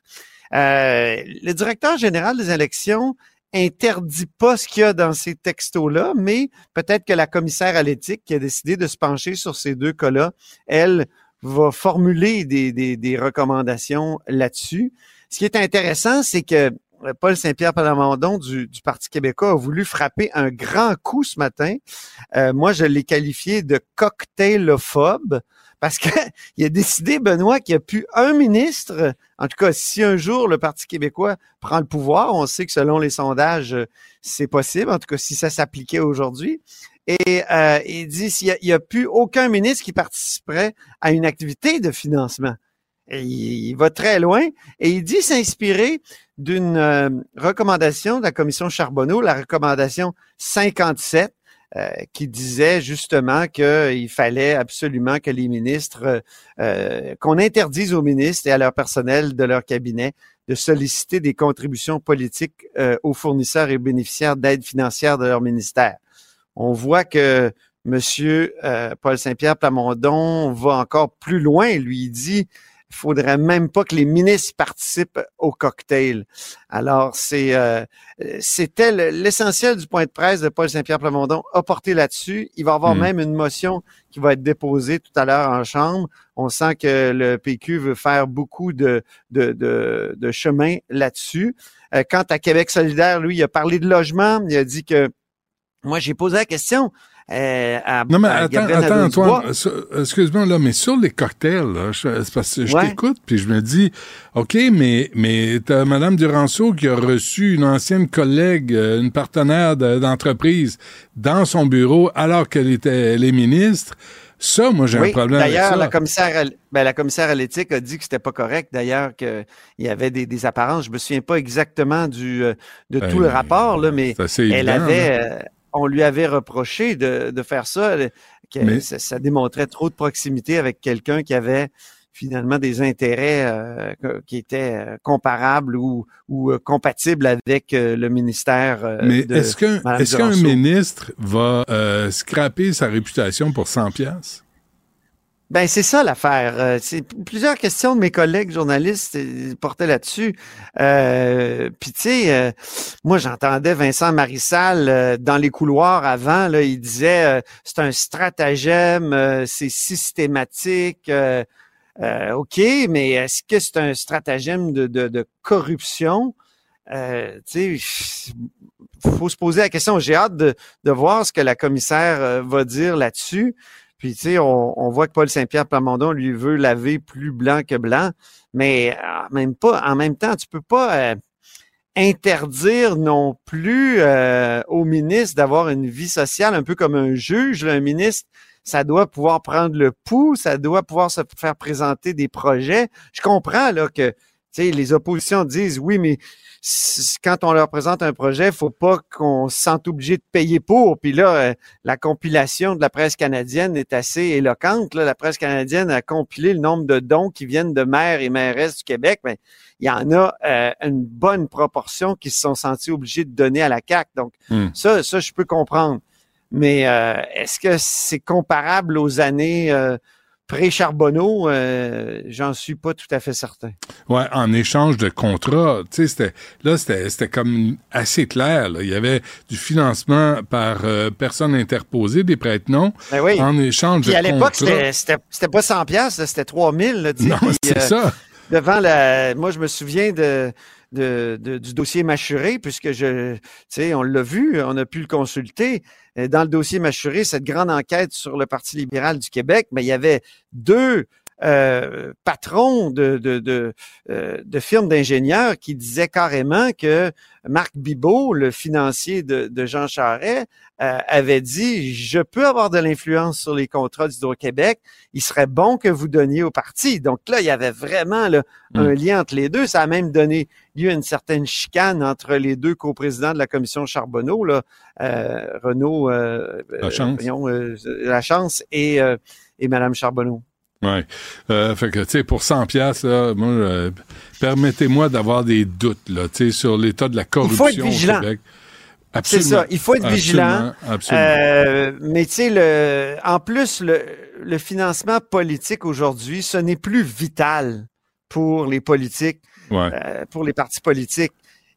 C'est la loi Drainville qui a finalement retiré cette, ce poids-là. Parfois, c'est triste. Je veux dire, les gens qui étaient favorables au, euh, tu sais, dans les années 70, je, je pense par exemple à un ancien proche de, de, de André Larocque, un, un proche de René Lévesque, qui lui euh, avait dit le financement populaire, c'est tu sais, c'est donner ton 5 dollars au parti, ça prouvait que tu y croyais puis que tu participais. Tu sais, c'était c'était le financement populaire, ça avait quelque chose de, de beau Mais- là, mais la on l'a dévoyé avec le temps. Faut payer le Il loyer, il faut ça- payer l'électricité, il faut payer des gens pour euh, travailler un peu aussi. Et, et maintenant, les partis comptent beaucoup plus sur deux piastres par vote, puis euh, ils essayent Ouais, de faire ça. le plein Tu sais, Même des petits partis comme le Parti vert euh, survit grâce à ça. Là. Donc, euh, c'est, c'est- mais, donc c'est, ça a plus la même importance qu'à l'époque euh, pré-Charbonneau, tout ça. Mais quand même, tu sais, c'est des méga distractions pour... euh, faut être vigilant, pour, euh, comme tu dis. Ouais. c'est ça. Mais c'est, des grosses distractions politiquement pour le gouvernement là, qui commence une session parlementaire au plancher dans les sondages. On a vu ça, là, le Parti québécois qui est rendu, selon le dernier euh, sondage Palace, euh, qui il serait euh, en zone majoritaire. Écoute, euh, ça, puis euh, la distraction, euh, c'est... Ouais. Oui, oui, c'est dans deux... Ah, dans écoute, deux c'est loin, c'est très loin. Hum, hum, Prenons notre gaz égal. Euh, Louis-Charles Touin, veux-tu euh, conclure là-dessus? C'est ça, c'est, les histoires de, de, de financement. Lui, il a un passé. Hein. C'est pas la première fois qu'il se retrouve euh, comme ça dans l'eau chaude. Il y avait même une enquête de l'UPAC à son sujet. Euh, il avait finalement été euh, blanchi. Il avait pu réintégrer le caucus parce qu'il avait dû le quitter. Donc, euh, c'est, c'est là-dessus que, que, qu'encore une fois, le, le, le- le chef de la CAC va être obligé aujourd'hui de, de s'exprimer beaucoup. Puis euh, il y a peut-être d'autres cas là, parce que il, tant euh, Monsef Déragi que euh, au Parti libéral que Vincent Marissal ont dit qu'il y avait d'autres cas à présenter aux médias. Euh, en tout cas, je vais surveiller la période de questions tout à l'heure parce que Québec solidaire nous a comme annoncé euh, qu'il allait avoir une question euh, sur ce sujet-là de l'éthique et le financement des partis politiques. Bon, mais le rodéo euh, reprend. On va suivre ça. Oui. Antoine Robitaille, merci. À demain. Ça fait plaisir. À demain. Rejoignez Benoît Dutrisac en temps réel par courriel. Dutrisac à commercialcube.radio. Philippe Richard Bertrand. Est-ce qu'il y a quelqu'un qui calcule? Je capote. T'imagines combien ça coûte? Entrepreneur et chroniqueur passionné. Qu'est-ce que tu veux de plus? Philippe Richard Bertrand. Philippe, bonjour. Salut. Tout ça, là, tout ça pour un système de paye? Écoute, j'ai, j'ai, honnêtement, j'ai jamais vu ça. Moi, je suis en technologie d'information depuis 1998. là. Je fais ça dans la vie de tous les jours, là, des entreprises technologiques. Et j'ai jamais vu un projet autant cafouillé. Euh, projet qui a été lancé, euh, Benoît, en 2011. Là. C'est pas d'hier, là, 2011. On a dépensé à ce jour 2 milliards de dollars dans le système euh, de paye qui s'appelle Phoenix, là, pour ton information, qui est un logiciel qu'on a rebaptisé parce que le logiciel en, de- en dessous de Phoenix, c'est l'organisation, c'est le logiciel PeopleSoft, qui est une société américaine, et c'est IBM qui est chargé d'implanter ce système-là. On appelle ça au la gang, de la, la gang de la SAQ euh, clique, là. C'est la même Oui, gang. la même gang. Exactement, la même gang.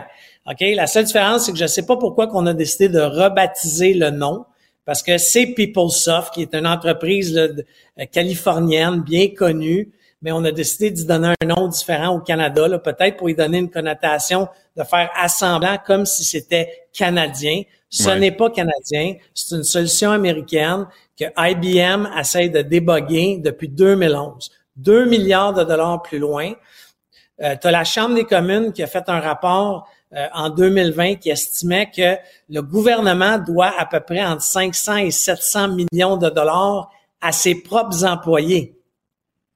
Tu sais, des eu- salaires. Parce qu'il y a du, y a du monde qui n'ont pas été payés. là. Oui, puis ce qu'il faut comprendre, est-ce que je regarde une feuille à côté de moi, tu sais, il y a 357 000 salariés au gouvernement du Canada qui utilisent cette plateforme-là pour être payés aux deux semaines. Mais tu sais, c'est du jamais vu. Là. Honnêtement, je comprends pas. Puis tu sais, il y a un paquet d'entreprises pour ton information autre qu'une société américaine. Là. CGI, Société québécoise Ben ouais. canadienne, Ouais. 91 000 employés dans le monde, Ouais. a son propre système de paye qu'elle commercialise qui s'appelle Netris, qui est utilisé par 17 000 PME au Canada. T'as-tu déjà vu quelqu'un dire que ça n'a pas marché? Moi, j'ai fait un petit calcul. Tu sais, tu sais comment que j'aime faire des calculs, hein? Oui. Si tu vas sur le site de Netris, ça coûte 29 dollars de la paye pour cinq employés. Alors, J'ai juste fait un petit trek de trois. Ça fait que ça aurait coûté au gouvernement canadien tro- 54 millions par année pour faire la paye. OK? Mhm. Étant ça au nombre d'années de service du système en question, ça aurait coûté 380 millions. Alors, pourquoi qu'on a dépensé 2 milliards à, à se gosser un système dans le, langage, dans le langage, on appelle ça custom, personnalisé, OK, à nos couleurs, il marche pas. Mais excuse-moi, mais euh, il y, a, y, a, des antécédents, tout ça. Là.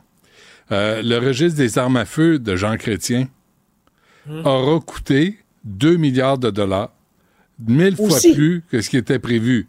Alors, c'est toujours la même gang de cabochons dans des bureaux qui ont toujours leur paye, eux autres. Eux autres, ils ont de la job, ils, ils se présentent pas aux élections, ils font de la merde, ils se trompent dans leurs lacets, ils s'enfargent partout, ils nous font payer la facture, c'est des incompétents, tu connais jamais leur nom, mais on finit par payer pour leur bavure à, à répétition. C'était pareil, là. 2 milliards de dollars registre des armes à feu sous Jean Chrétien. Tu sais, je t'explique, là. Le logiciel PeopleSoft, il fonctionne, là. La problématique, c'est pas le logiciel PeopleSoft. C'est qu'on a pris le logiciel PeopleSoft. Ouais. Puis là, on a cogné chez PeopleSoft. On a dit, hey, on va changer ton logiciel. Puis là, PeopleSoft, il a dit, ben, moi, je fais pas ça, là. sais, moi, je, je le commercialise comme un produit sur une tablette. Là. Tu, sais, tu peux pas changer la recette d'une soupe Campbell. C'est ça que tu as sur la tablette. Ouais, ouais, ouais. Mais nous, on a dit, on va le changer. Puis là, IBM a dit, ben moi, je vais le faire pour toi. Alors, IBM change un système qui n'y appartient pas. Tu sais, pourquoi ils ont donné le contrat? IBM, IBM a fait dans nos mains. Ça a coûté combien, euh, IBM, avec la sac clic? Euh, clic? C'était pas 500 millions? Oui, on était en... Mais en fait, il y a plus que ça. Oh Dieu, c'est eux qui ont c'est jamais, c'est jamais excusé. C'est eux qui ont cafouillé aussi pour le système des communications sécurisées de la sécurité publique. Projet qui était évalué à 200 millions, qui fonctionne pas, là. La SQ utilise leur cellulaire des fois dans un champ parce que les radios marchent pas. C'est vrai. à un moment donné, il faut, faut une reddition de compte, il faut de l'imputabilité. Ben non. Ben non. Depuis quand? À qui? Comment? Pourquoi? Les 5 W. Quand? Comment? Pourquoi? Où? vous avez personne ne rendez compte. moi, je comprends pas que quand il y a quelque chose qui fonctionne, OK? Que ce soit une entreprise privée ou publique ou parapublique, qu'on dise pas, hey, ça fonctionne bien, on va y donner une chance. Je comprends pas qu'on a personnalisé un système de paye. OK? Américain. Américain, en plus. Bon. Hmm. Qui font, font, travailler personne ici, là. Ils nous ont vendu leur camelote. Ça fait pas. Là, c'est IBM. Mais IBM, là, euh, y a-tu quelqu'un qui répond aux questions chez IBM? Parce qu'ils n'ont pas répondu pour le sac clic. Ils répondent pas pour ça. Euh, Phoenix, pas, ils répondent de rien. Là. Puis, encore une fois, c'est beau d'avoir des gestionnaires d'IBM Canada, là, des gestionnaires, mais moi, moi, je suis en informatique. Là. À un moment donné, là, il faut mm. que tu ramènes tes programmeurs en télétravail dans un bureau. Là, tu crées ce qu'on appelle un war room, là, une chambre de guerre.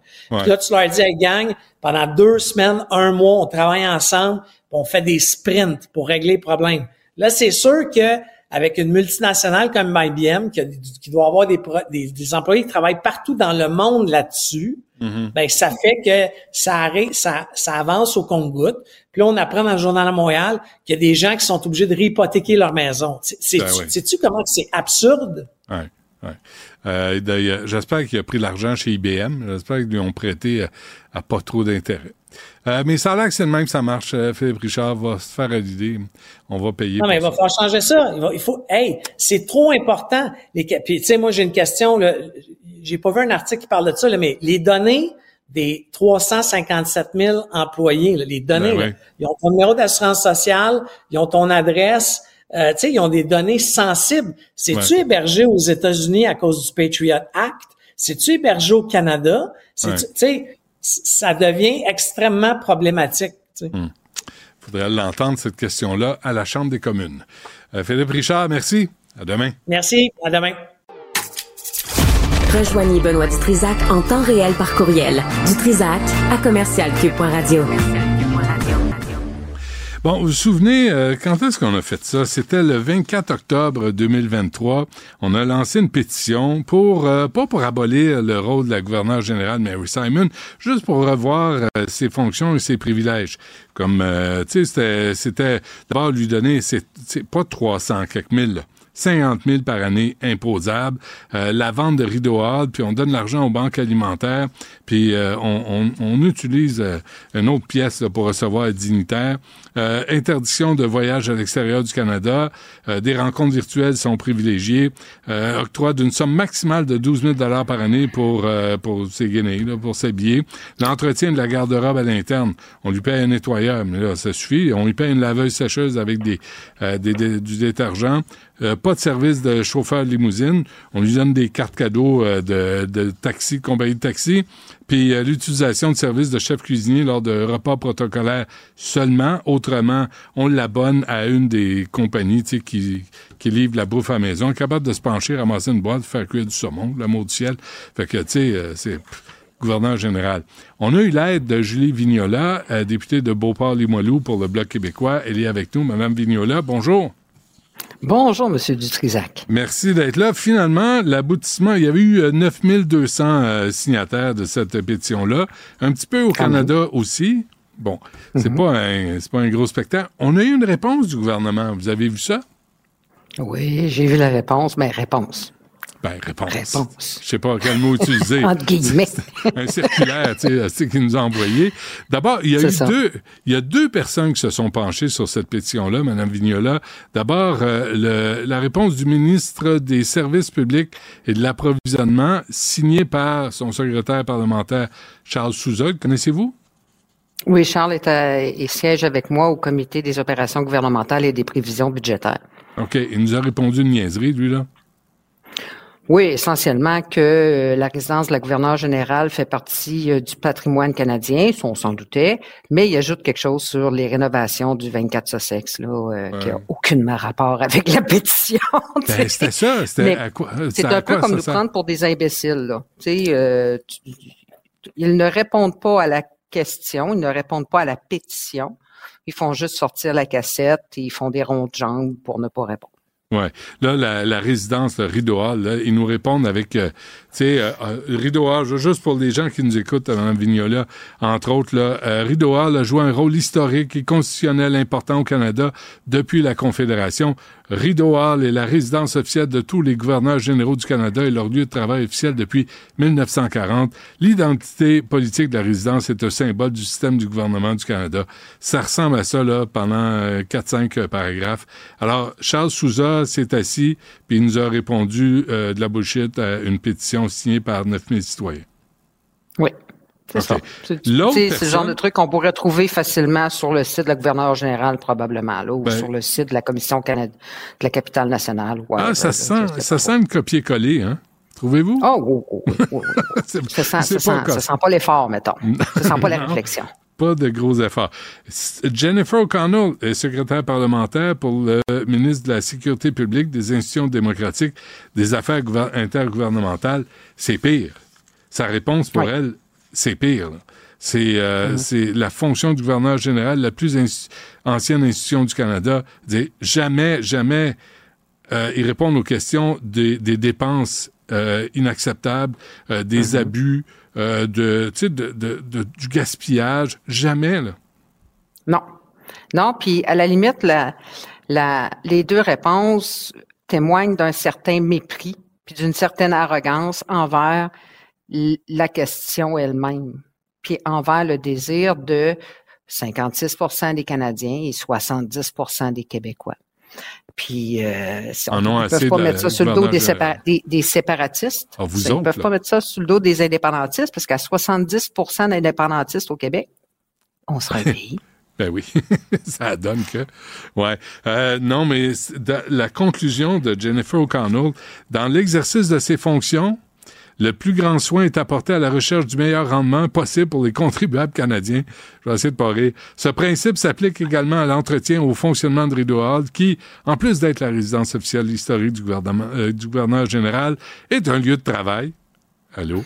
Un endroit où l'on reçoit des dignitaires étrangers, pour faire des parties, et un espace où les Canadiens peuvent se rassembler à prendre davantage au sujet de notre histoire et célébrer notre identité commune. Fait que rien sur les gaspillages, rien sur les orgies de bouffe, euh, sur les vols, les limousines de 4 jours à 70 rien là-dessus. J'ai- trouvé un petit fuck-off en bas de page. Mais je sais pas si vous l'avez vu. Moi, je l'ai lu. C'est comme fuck off, écris-moi plus, parle-moi plus de Mary Simon, qui parle pas français, puis euh, c'est de même que ça marche à Ottawa. C'est, c'est, c'est ça. C'est, comme je disais, c'est, c'est du mépris, c'est de l'arrogance, c'est, euh, qu'est-ce qu'on fait dans ce pays-là? Mais, euh, c'est, faire la sourde oreille sur, sur, euh, et avoir euh, de l'aveuglement volontaire, ni, ni plus ni moins, sur un rôle qui est désuet, aussi désuet que l'idée de fédération en soi, là, mais un rôle qui est désuet, Mais à quoi ça sert les pétitions d'abord? À quoi ça sert tout ça? À quoi ça sert d'inviter les citoyens à prendre la parole quand on leur répond des sottises comme ça? Ben, d'un, c'est le, le moyen le plus direct de faire savoir au gouvernement, à part par les élus, c'est quoi l'opinion sur un sujet. D'un. De deux, ben, ça permet aussi de voir euh, et de constater qu'est-ce qui va et qu'est-ce qui ne va pas. Dans ce cas-ci, ben, il y a plein de choses qui ne vont pas. Notamment le fait qu'on ne se questionne pas jamais sur ses dépenses. C'est, la représentante du roi. Oh mon Dieu. Elle s'assure que euh, Mm. pendant la révision de la garde, les boutons sont attachés puis ils sont tous brillants. Tu je veux dire, faut le faire. c'est ça. Faut, tu- je pense que. Ouais, non. Je, je, je vous ai entendu. Je vous ai entendu. Je, je l'ai entendu. Donc, euh, ça, euh, sincèrement, là, c'est rien pour la démocratie. Ça- Mais en même temps, si on avait eu 90 000 euh, personnes qui avaient signé cette pétition-là au lieu de 9 000, 9 pitoyables, 9 000 pitoyables personnes, vous avez peut-être qu'on on aurait eu une autre réponse que celle-là, non? Je penserais pas, malheureusement. Je Ah, penserais non? pas, malheureusement, parce qu'ils sont vraiment. On ne touche pas aux représentants du roi. Faut pas oublier que le roi est le chef officiel du Canada, là. Ouais. Justin Trudeau est en dessous.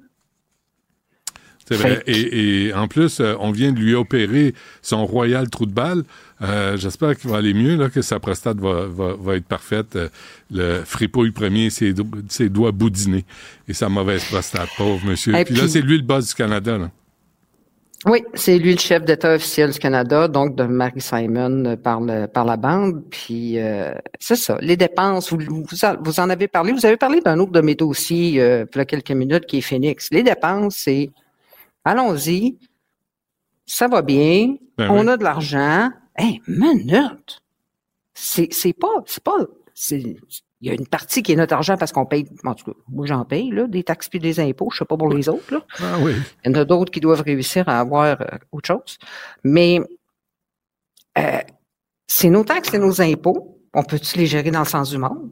Marie Simon, c'est un exemple. Ben, pas Marie Simon, mais le rôle de gouverneur général, Ah ouais. c'est un exemple. Euh, Phoenix.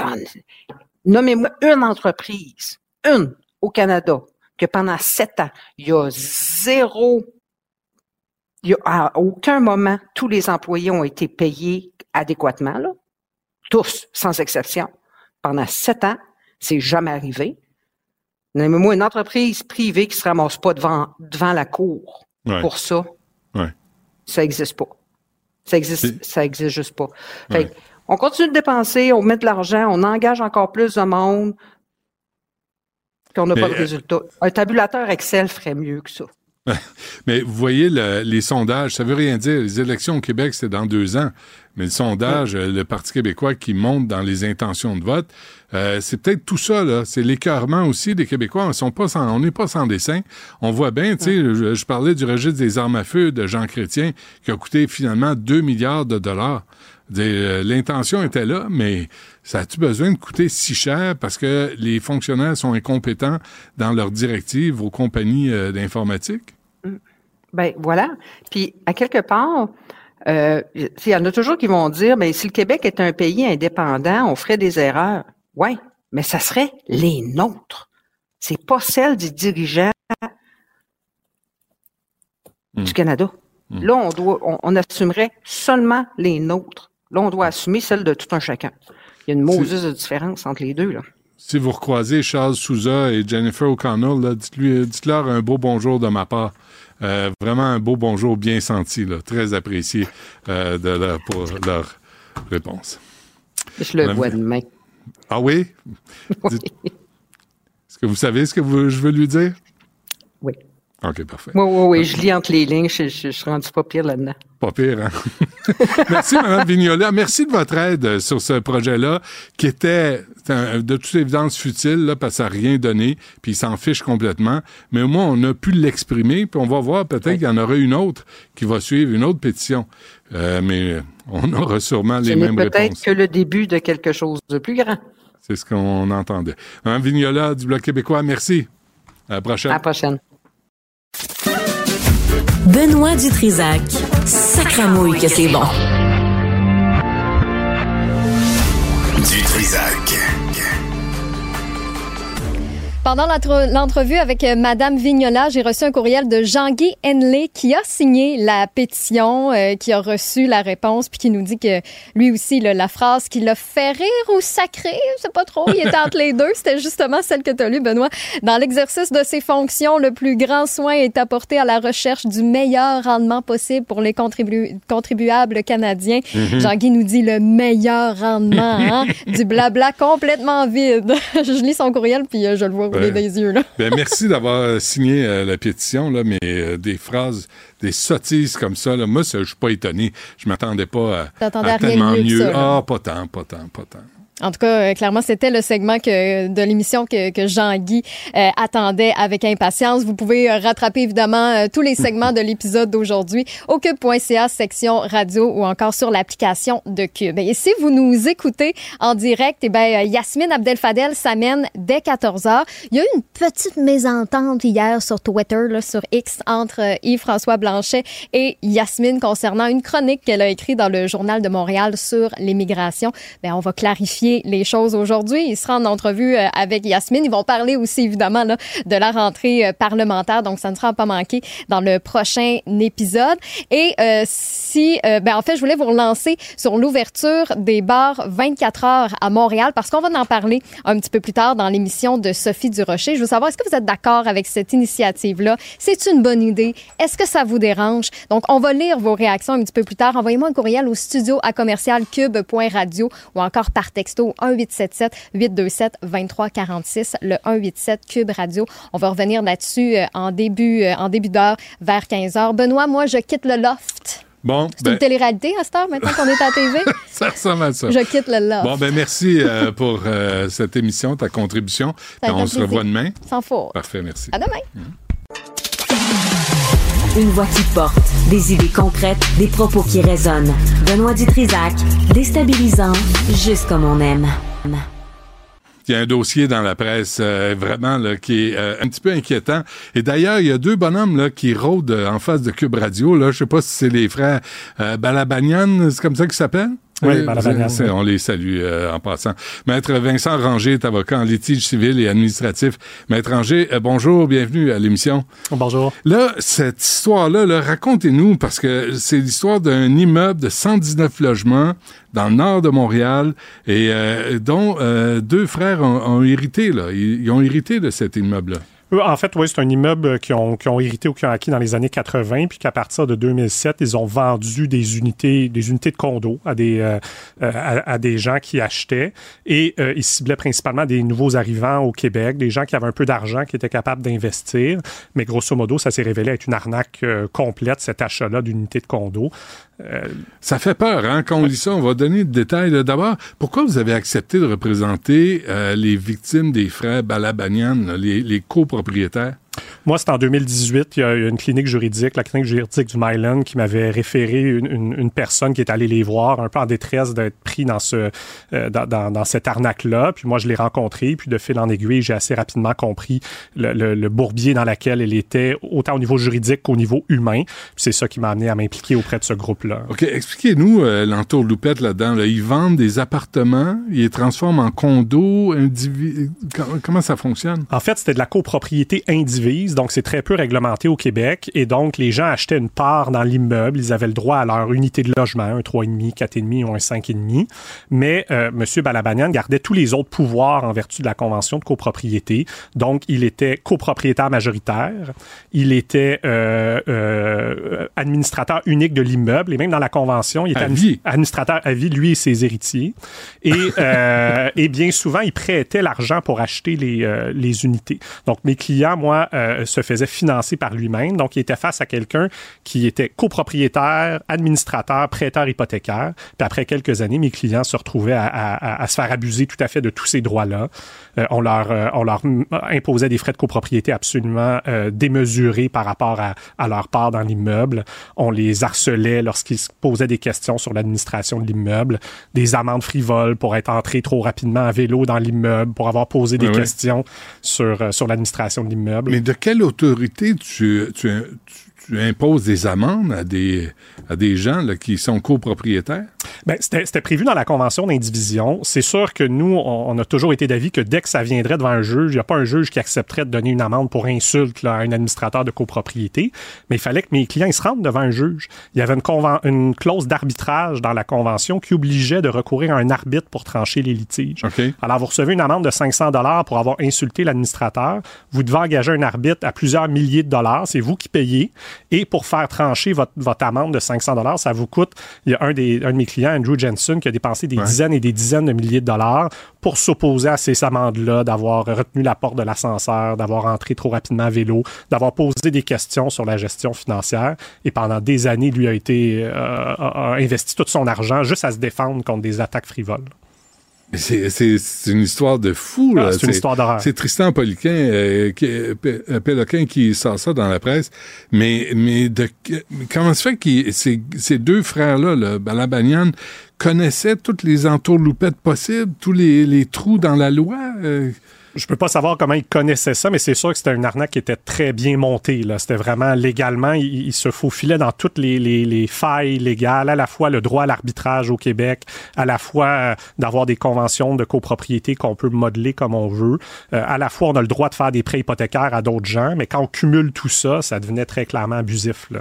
Euh, donc, c'était, c'était, oui, c'était, c'était quand même euh, un, un génie, ça, mais un génie du, du côté sombre. À, que- à quel taux, savez-vous? Est-ce que ça frisait le prêt usuraire? ou- Non, les taux hypothécaires n'étaient pas abusifs pour des prêts comme ça. C'est juste qu'à un moment donné, quand les, mes clients se plaignaient de l'administration de l'immeuble, on résiliait leur prêt hypothécaire. Donc, on leur demandait de rembourser tout le prêt. Puis, euh, mes clients ne pouvaient pas aller chercher des prêts ailleurs parce que l'administrateur ne payait pas les taxes de l'immeuble. Donc, vous faites euh, briser votre prêt hypothécaire. Vous avez, en fait, vous êtes à risque de vous faire saisir votre unité. Puis, vous n'avez pas d'autres avenues que, que, que d'essayer de vous battre avec les abus judiciaires qui, euh, que mes clients ont subis pendant des années. Et ces clients-là pouvaient tout, euh, tout perdre? Ah oui, tout perdre du jour au lendemain, là, si... euh, si, euh, S'ils si- soumettaient pas à la pas. tyrannie des frères Balabanian. C'est c'est quelque chose. Je lisais Maher Balabanian. Il y a Jean puis Maher. Ouais, le propriétaire, c'est Maher Balabanian, qui est aidé par son frère. Possède près de 80% c'était dans l'article de la presse de l'immeuble. Sa part de frais fixes de copropriété, les assurances des frais d'entretien, pareil à celle d'un copropriétaire d'un toit et demi. En fait, les augmentations, il faisait des augmentations. Puis, par exemple, en 2015, que mes clients ont témoigné au, procès, c'est qu'il il impose, mettons, 2600 dollars pour payer la dette de l'immeuble, des dettes accumulées. C'est 2600 dollars par personne. Fait que vous avez un condo dans l'immeuble, vous payez 2600 dollars. Puis lui a euh, 90 condos, il paye aussi 2600 dollars de, frais de- de- de frais pour combler la dette. Fait que c'était une méthode qui était euh, très clairement abusive, mais Ben pour oui. la faire déclarer abusive, mes clients ont dû engager un arbitre, payer des dizaines et des dizaines de milliers de dollars pour qu'un arbitre euh, reconnaisse que c'était illégal. Comment c'est, d'abord, euh, étranger, le- comment s'est produit la première rencontre, puis comment vous êtes ramassé à représenter les autres? Oui, moi, euh, assez rapidement, j'ai analysé le cas de, de la personne qui était venue me voir, Salwa Sadek, puis j'ai, j'ai assez rapidement vu quel était le, le montage juridique qui avait été fait, puis j'ai rapidement compris que ça allait être un cas extrêmement complexe et que c'était un cas dramatique pour les personnes qui vivaient là. Puis de fil en aiguille, j'ai rencontré les autres, euh, les autres copropriétaires, c'est comme ça que tout le monde m'a fait confiance pour mener ce dossier-là. Puis je les remercie d'une certaine manière parce que ça prenait de la confiance pour eux de dire, de croire que le système judiciaire québécois allait leur donner raison en bout de compte, parce que Mm. pour plusieurs d'entre eux, il y avait un- beaucoup de dés- désillusions envers ce que le système pouvait faire. Cinq ans? Ouais, cinq ans et demi. Là, ouais. Cinq ans, Ouais. cinq ans et demi. Ouais. Euh, vous, vous avez eu peur? Ben oui, moi j'ai subi des, des, des, menaces, là, effectivement, personnelles, des, plaintes euh, au barreau à mon endroit, plein de types d'intimidation. Mais c'était ce que mes clients subissaient depuis des années et des années. Eux, eux subissent, subissaient ce harcèlement-là euh, des fois quotidiennement depuis des années. Dans cet immeuble-là, il y a plein d'anomalies qu'on pourra jamais relier euh, à, à une personne précise, mais mes clients ont témoigné qu'ils retrouvaient des clous en dessous de leurs pneus de voiture quand ils essayaient de partir le matin, du vandalisme dans leur véhicule. Euh, tout ça, euh, des, disons, des événements anormaux dans le contexte. Et, l'immeuble était mal entretenu, là, ce que j'ai lu. Oui, oui, c'est un immeuble que, que, que, selon mes clients, il n'y a rien qui s'était fait depuis 10 ans. Le toit coule. Dans un étage de mes clients, là, la moisissure, c'est tout le tour. Là. Il, y a, il y a à peu près un pied de moisissure tout le tour des murs extérieurs parce que le toit n'a jamais été changé, puis parce que l'administration de l'immeuble faisait rien. Euh, moi, ce que mes clients ont, ont dit au procès, c'est qu'ils étaient, ils étaient en quelque sorte là pour, pour payer et pas pour recevoir rien de l'administration, juste pour payer plus que leur part. Ouais. Puis, euh, ultimement, se faire racheter les unités euh, au rabais à la fin, parce que c'était souvent ça qui arrivait. Euh, les gens se faisaient tellement harceler, il y en a une qui est venue témoigner au procès, se faisaient tellement harceler qu'ils décidaient de laisser leur unité à M. Balabanian, puis écœuré, puis ils s'en allaient sans, sans la vendre, sans obtenir l'argent en retour qu'ils avaient investi. Mais, Maître Ranger, comment ça qu'il n'y a pas d'inspecteur de la ville? Comment ça qu'il n'y a pas de, de personne pour protéger les droits des copropriétaires? Parce qu'ils ne connaissaient pas leur recours? Euh, c'est une bonne question. Je me suis posé la question pendant toutes ces années-là, comment ça, ce système-là avait été mis en place, puis qu'il n'y a personne qui avait tiré la, la sonnette d'alarme. Je pense que ça a tombé dans un peu toutes les craques de tout le monde. Mes clients avaient fait des plaintes, par exemple, à la Chambre des notaires, ça n'avait pas été retenu. Mes clients appelaient la police, la vrai. police trouvait que c'était une affaire civile, donc il n'allait pas s'en mêler. On dirait que tout le monde s'en lavait un peu les mains. Mais la violence, là, il y a des, Ouais. il y a une femme là, qui dit, il m'a traité de pute devant ma fille. C'est deux, deux, petits gros, euh, euh, deux petits gros violents, ça. là. Mm. Ben, effectivement, puis des gens appelaient la police, puis la police faisait rien. Euh, c'est Ben, un c'est peu, fou, un hein. peu ahurissant, effectivement. Alors, la décision du tribunal, ça ressemble à quoi, là, finalement? Ben, mes clients, évidemment, sont très contents. La, la- la juge a vraiment reconnu tout ce que mes clients se plaignaient depuis le début, tout le stratagème qui a été mis sur pied, tout le harcèlement qui avait été fait. La juge le détaille de long et en large. Puis donc, euh, on, on est très content de la décision. Ça efface pas, évidemment, des années de, de, de- de D'abus. calvaire, Ah oui. mais au moins, ça les indemnise pour le futur. Mais, et comment, comment ça s'est réglé? Parce en fait, que- la juge a, a- a- a condamné le M. Balabanian à, à autour de 5,9 millions de dollars de, de dommages, notamment pour la valeur des unités, le harcèlement, puis euh, plus les intérêts qui courent. Là, fait qu'on parle d'une somme au-dessus de 7 millions là, que les, les- les copropriétaires vont avoir, mais tout le groupe ensemble. là. OK, ils devaient être euh, de bonne humeur, les Ouais, deux? oui, ben oui, évidemment. Eux, ça fait des années qu'ils veulent juste partir de là. Ils voulaient juste s'en aller. Non, non, je parle des balabaniens. Ah, là. ça, je le. je Ils ont, ils ont dû en péter une, J'ai- ils ont dû faire un petit caca nerveux. Euh, Je ne leur ai pas parlé directement. Ah non, hein? Non. Ben, mais ce rapport-là n'existait pas, là. On ne pouvait pas négocier avec ces deux hommes-là. Euh, ben, mes clients avaient toujours été ouverts à négocier pendant ces cinq années-là, puis ça n'avait jamais euh, porté Est-ce fruit. est-ce que le, le jugement du tribunal euh, compense aussi les anciens propriétaires qui ont été floués? Non, évidemment, ceux qui avaient déjà été, qui avaient déjà vendu leurs unités puis qui étaient partis, euh, ces personnes-là avaient renoncé. puis- euh, ouais, puis il y en avait. Moi, on, on- on les, on- moi, je les connais pas, j'ai pas de, de lien avec eux, mais il y en a une qui est venue témoigner au tribunal puis qui a dit qu'elle avait perdu autour de 40 000 dollars dans, dans cette décision-là de partir de l'immeuble puis de, hein. de s'en aller, mais eux, euh, non, ils n'ont pas été indemnisés. OK, là, le- le- l'immeuble a été saisi? Oui, il y a deux ans, mes clients avaient saisi l'immeuble, en fait, avaient euh, gelé l'immeuble. D'une certaine manière, euh, M. Balabanian ne pouvait plus le vendre. Et là, la juge a confirmé ça. Donc, il va continuer à être, à être gelé jusqu'à temps que le processus de mise en vente soit terminé. Mais là, ça va être agréable dans le couloir puis dans l'ascenseur s'ils croisent ces, ces deux bonhommes-là, là, ces deux frères. euh, Ben, mes clients, il y, a, il y a certains qui ne souhaitaient pas parler à des journalistes pour des, Je raisons, euh, pour des raisons évidentes. je comprends. Est-ce qu'ils ont peur pour euh, leur, pas leur vie, mais pour euh, leur sécurité? Parce qu'ils ont l'air complètement déjantés. là. Ils ont l'air, ils sont prêts à péter une fuse contre n'importe qui, à imposer des amendes. Il faut être complètement euh, fourette, là. Oui, il y a de mes clients, mais c'est rien de nouveau depuis le ju- jugement. C'est-à-dire, mes clients, ça fait des années et des années qu'eux et leur famille, ceux qui habitent dans l'immeuble, il y a des gens qui ont réussi à s'en sortir, à louer l'unité ou à la laisser libre parce qu'ils ne savaient pas quoi faire avec. Mais ceux qui habitent dans l'immeuble, c'était des fois des harcèlements quotidiens, de la peur de leurs enfants de sortir de, Ah de l'unité pour pas croiser les, les autres. Fait que c'était des années de souffrance. Les deux habitent là? Les deux frères habitent là? Euh, il y a un des deux habite là, l'autre euh, euh, est évasif sur son adresse. Je dirais ça comme ça. Qu'est-ce que c'est ça, cette affaire-là? Il pouvait pas, euh, il n'y avait pas moyen de les faire expulser pour que les, les autres propriétaires aient la paix? Ben, le maire à la banane est copropriétaire comme les autres, donc ça, ça lui appartenait aussi. là.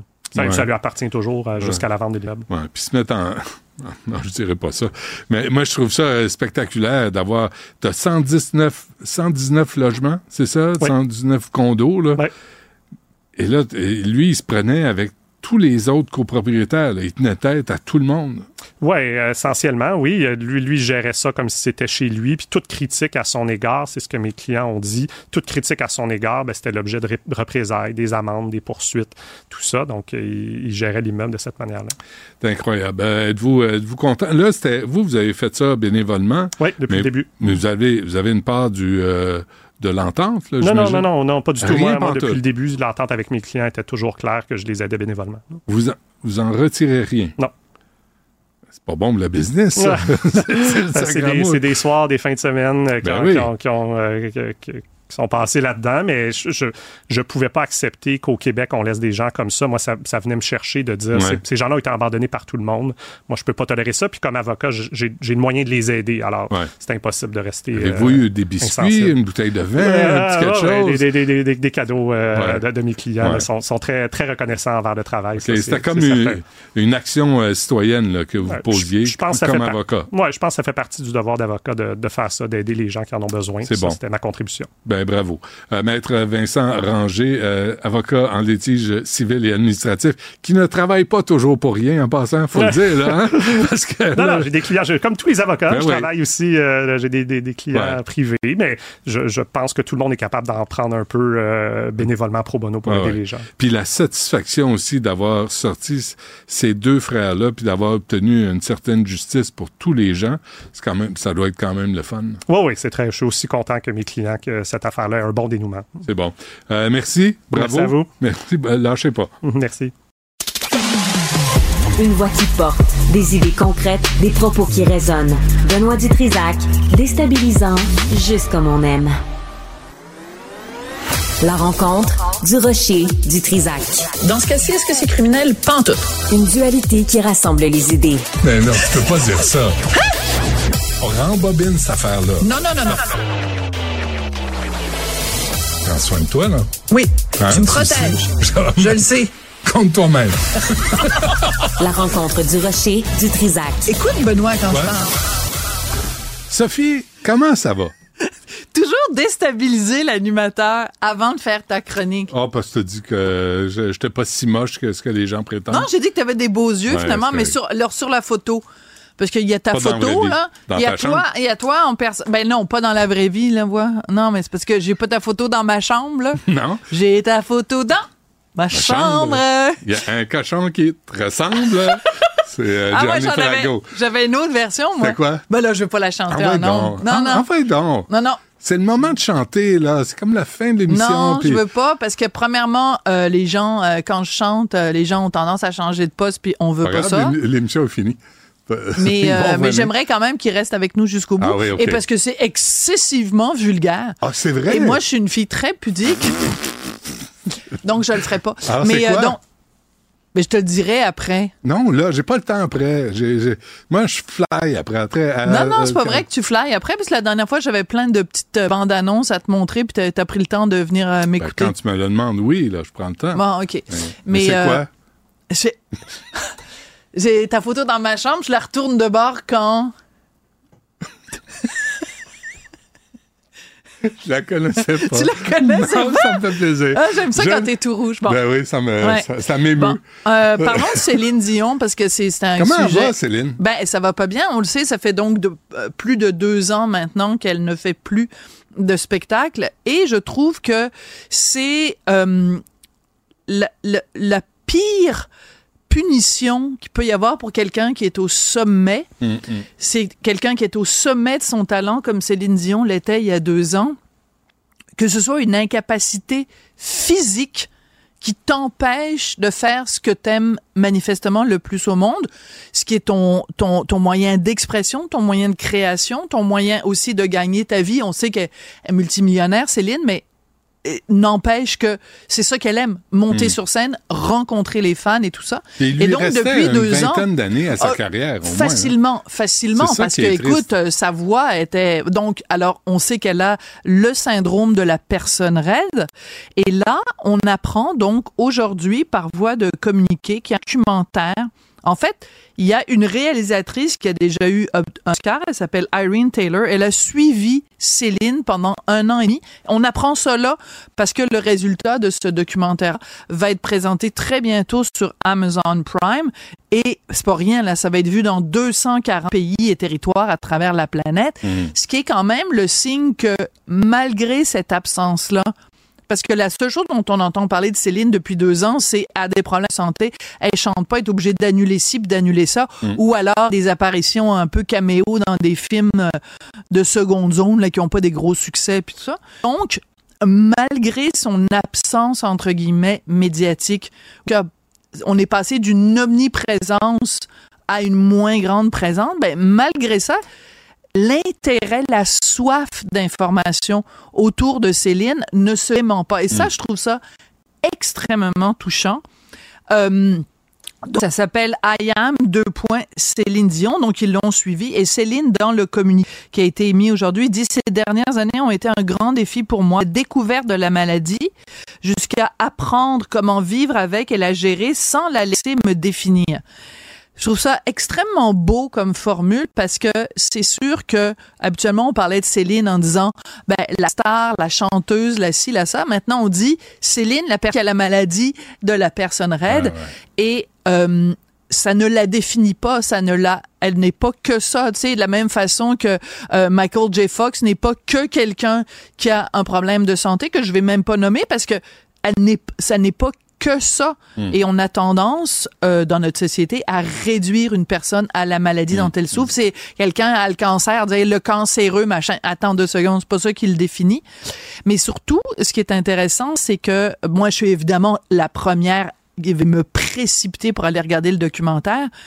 Mais je me rappelle quand on a su que Céline était atteinte de, de ce mal-là, donc euh, le syndrome de la personne raide, j'avais fait, j'étais pas la seule évidemment, plein de gens avaient fait des entrevues avec des spécialistes pour qu'on en sache plus sur cette maladie-là. Et le problème, c'est que c'est une maladie euh, très peu connue, un petit peu une maladie orpheline parce qu'il y a quand même peu de gens qui souffrent de ça à travers le monde. Et je me souviens d'avoir reçu par la suite des témoignages de gens qui m'écrivaient en disant merci d'en parler Ouais. parce que c'est une maladie. Nous, les gens qui l'ont, cette maladie-là, m'écrivaient et disaient ben, merci d'en parler parce que nous, quand on essaye de dire aux gens ben qu'est-ce que t'as là? Ben là moi c'est j'ai mon Il y j'ai a un drôle de titre, euh, il y a un- un drôle Ben, de nom à cette maladie-là. Stiff person et Ah tout ouais, ça ouais. et euh, Moi, je pensais sûr que ça allait être temporaire. Tu sais, moi, je pensais qu'elle prenait un congé de six mois pour se reposer, puis que ça allait être mieux, puis qu'on allait trouver comme un médicament pour le soulager. Ben, écoute, s'il y a quelqu'un qui a les moyens, Ben oui. Évidemment, d'avoir de faire appel aux meilleurs spécialistes, non seulement ça, mais de financer la recherche sur Mhm. cette maladie-là pour en arriver, en effet, soit un traitement, soit un médicament ou quoi ou qu'est-ce, ben c'est bien Céline Dion. Donc, si deux ans plus tard, manifestement, euh, il y a rien, en tout cas, on a peut-être réussi à alléger certains de ses sy- symptômes, mais elle est pas prête à se mettre à gambader demain matin par monter sur En scène, mais, ça, mais là. tu sais, moi, en talons hauts, en robe, tu sais, puis euh, je veux dire, elle, elle donnait... Elle donnait, elle se donnait. Et il faut rappeler quelque chose de super important qui est sûrement pas relié au syndrome, euh, syndrome de la personne reine. Mais rappelle-toi, quand elle avait eu pour la première fois son, sa salle de spectacle euh, à son nom, Mm. permanente à Vegas. C'était Franco Dragoni qui avait fait euh, le, le, le- pas juste la mise en scène, mais qui avait conçu, qui avait aidé à la conception de la salle de spectacle. Et la salle était inclinée. Et Céline, dès le début, avait dit c'est pas une bonne idée, c'est pas une bonne idée, c'est pas une bonne idée. Euh, personne l'a écouté, malheureusement. Personne l'a écouté. Alors que c'était quand même une scène pour elle et tout ça. Et là, on disait, bon, là, pour l'angle, etc., pour toutes sortes de raisons.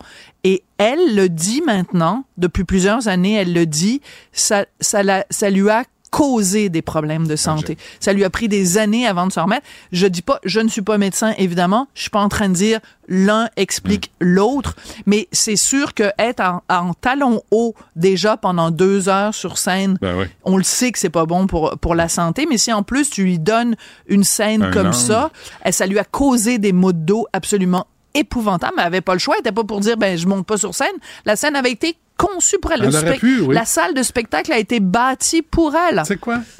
Moi, j'ai tendance à croire que si ça avait été un homme, là, tu sais, Encore dit- des hommes qui ont décidé dit- pour une femme. Il aurait dit, moi, moi, moi je, je danse pas là-dessus, c'est pas vrai que je vais m'arracher le dos parce que toi, tu as une vision en angle. Euh, ajuste ta vision à ma réalité parce que c'est ce qu'on aurait dû faire pour Céline Dion. Ben, en tout cas, donc, encore une fois, je suis pas en train de dire que les deux sont reliés, Ça, mais, je- mais il reste que, elle l'a dit elle-même, que ça lui a dérenché le dos, pour parler en bon français. J'imagine tout ça. Alors, on a tous très hâte, évidemment, de regarder ça. c'est quand? Est-ce qu'ils l'ont dit? ils disent pas, là, c'est très, très bientôt, là. Donc, Très- le communiqué très- a été mis aujourd'hui, c'est pour nous, nous, nous garder en haleine. Ben, ben, Tu- tu connais ça, toi, titiller? Tout le temps. Tout le temps. Je fonctionne en Tu titillement. titilles! Tu Je- titilles en titi, Moi, j'arrête pas de titiller. tu sais, Non, pas, on va t'appeler le titilleur en Ah, chef. pas Monsieur Titi. Euh, merci, euh, Sophie. Plaisir. Euh, puis euh, merci à Sybelle, puis à Jean-François, puis à Tristan et à Florence. merci. Et, Tu des titilleux, hein? non, pas tant. Non, elles sont, elles sont à leur affaire. Titille pas. T'es là, t'es pas là. T'es à l'heure, t'appelles, t'appelles pas. Ça passe par là. Moi, je titille, pas eux pas dans leur fonction.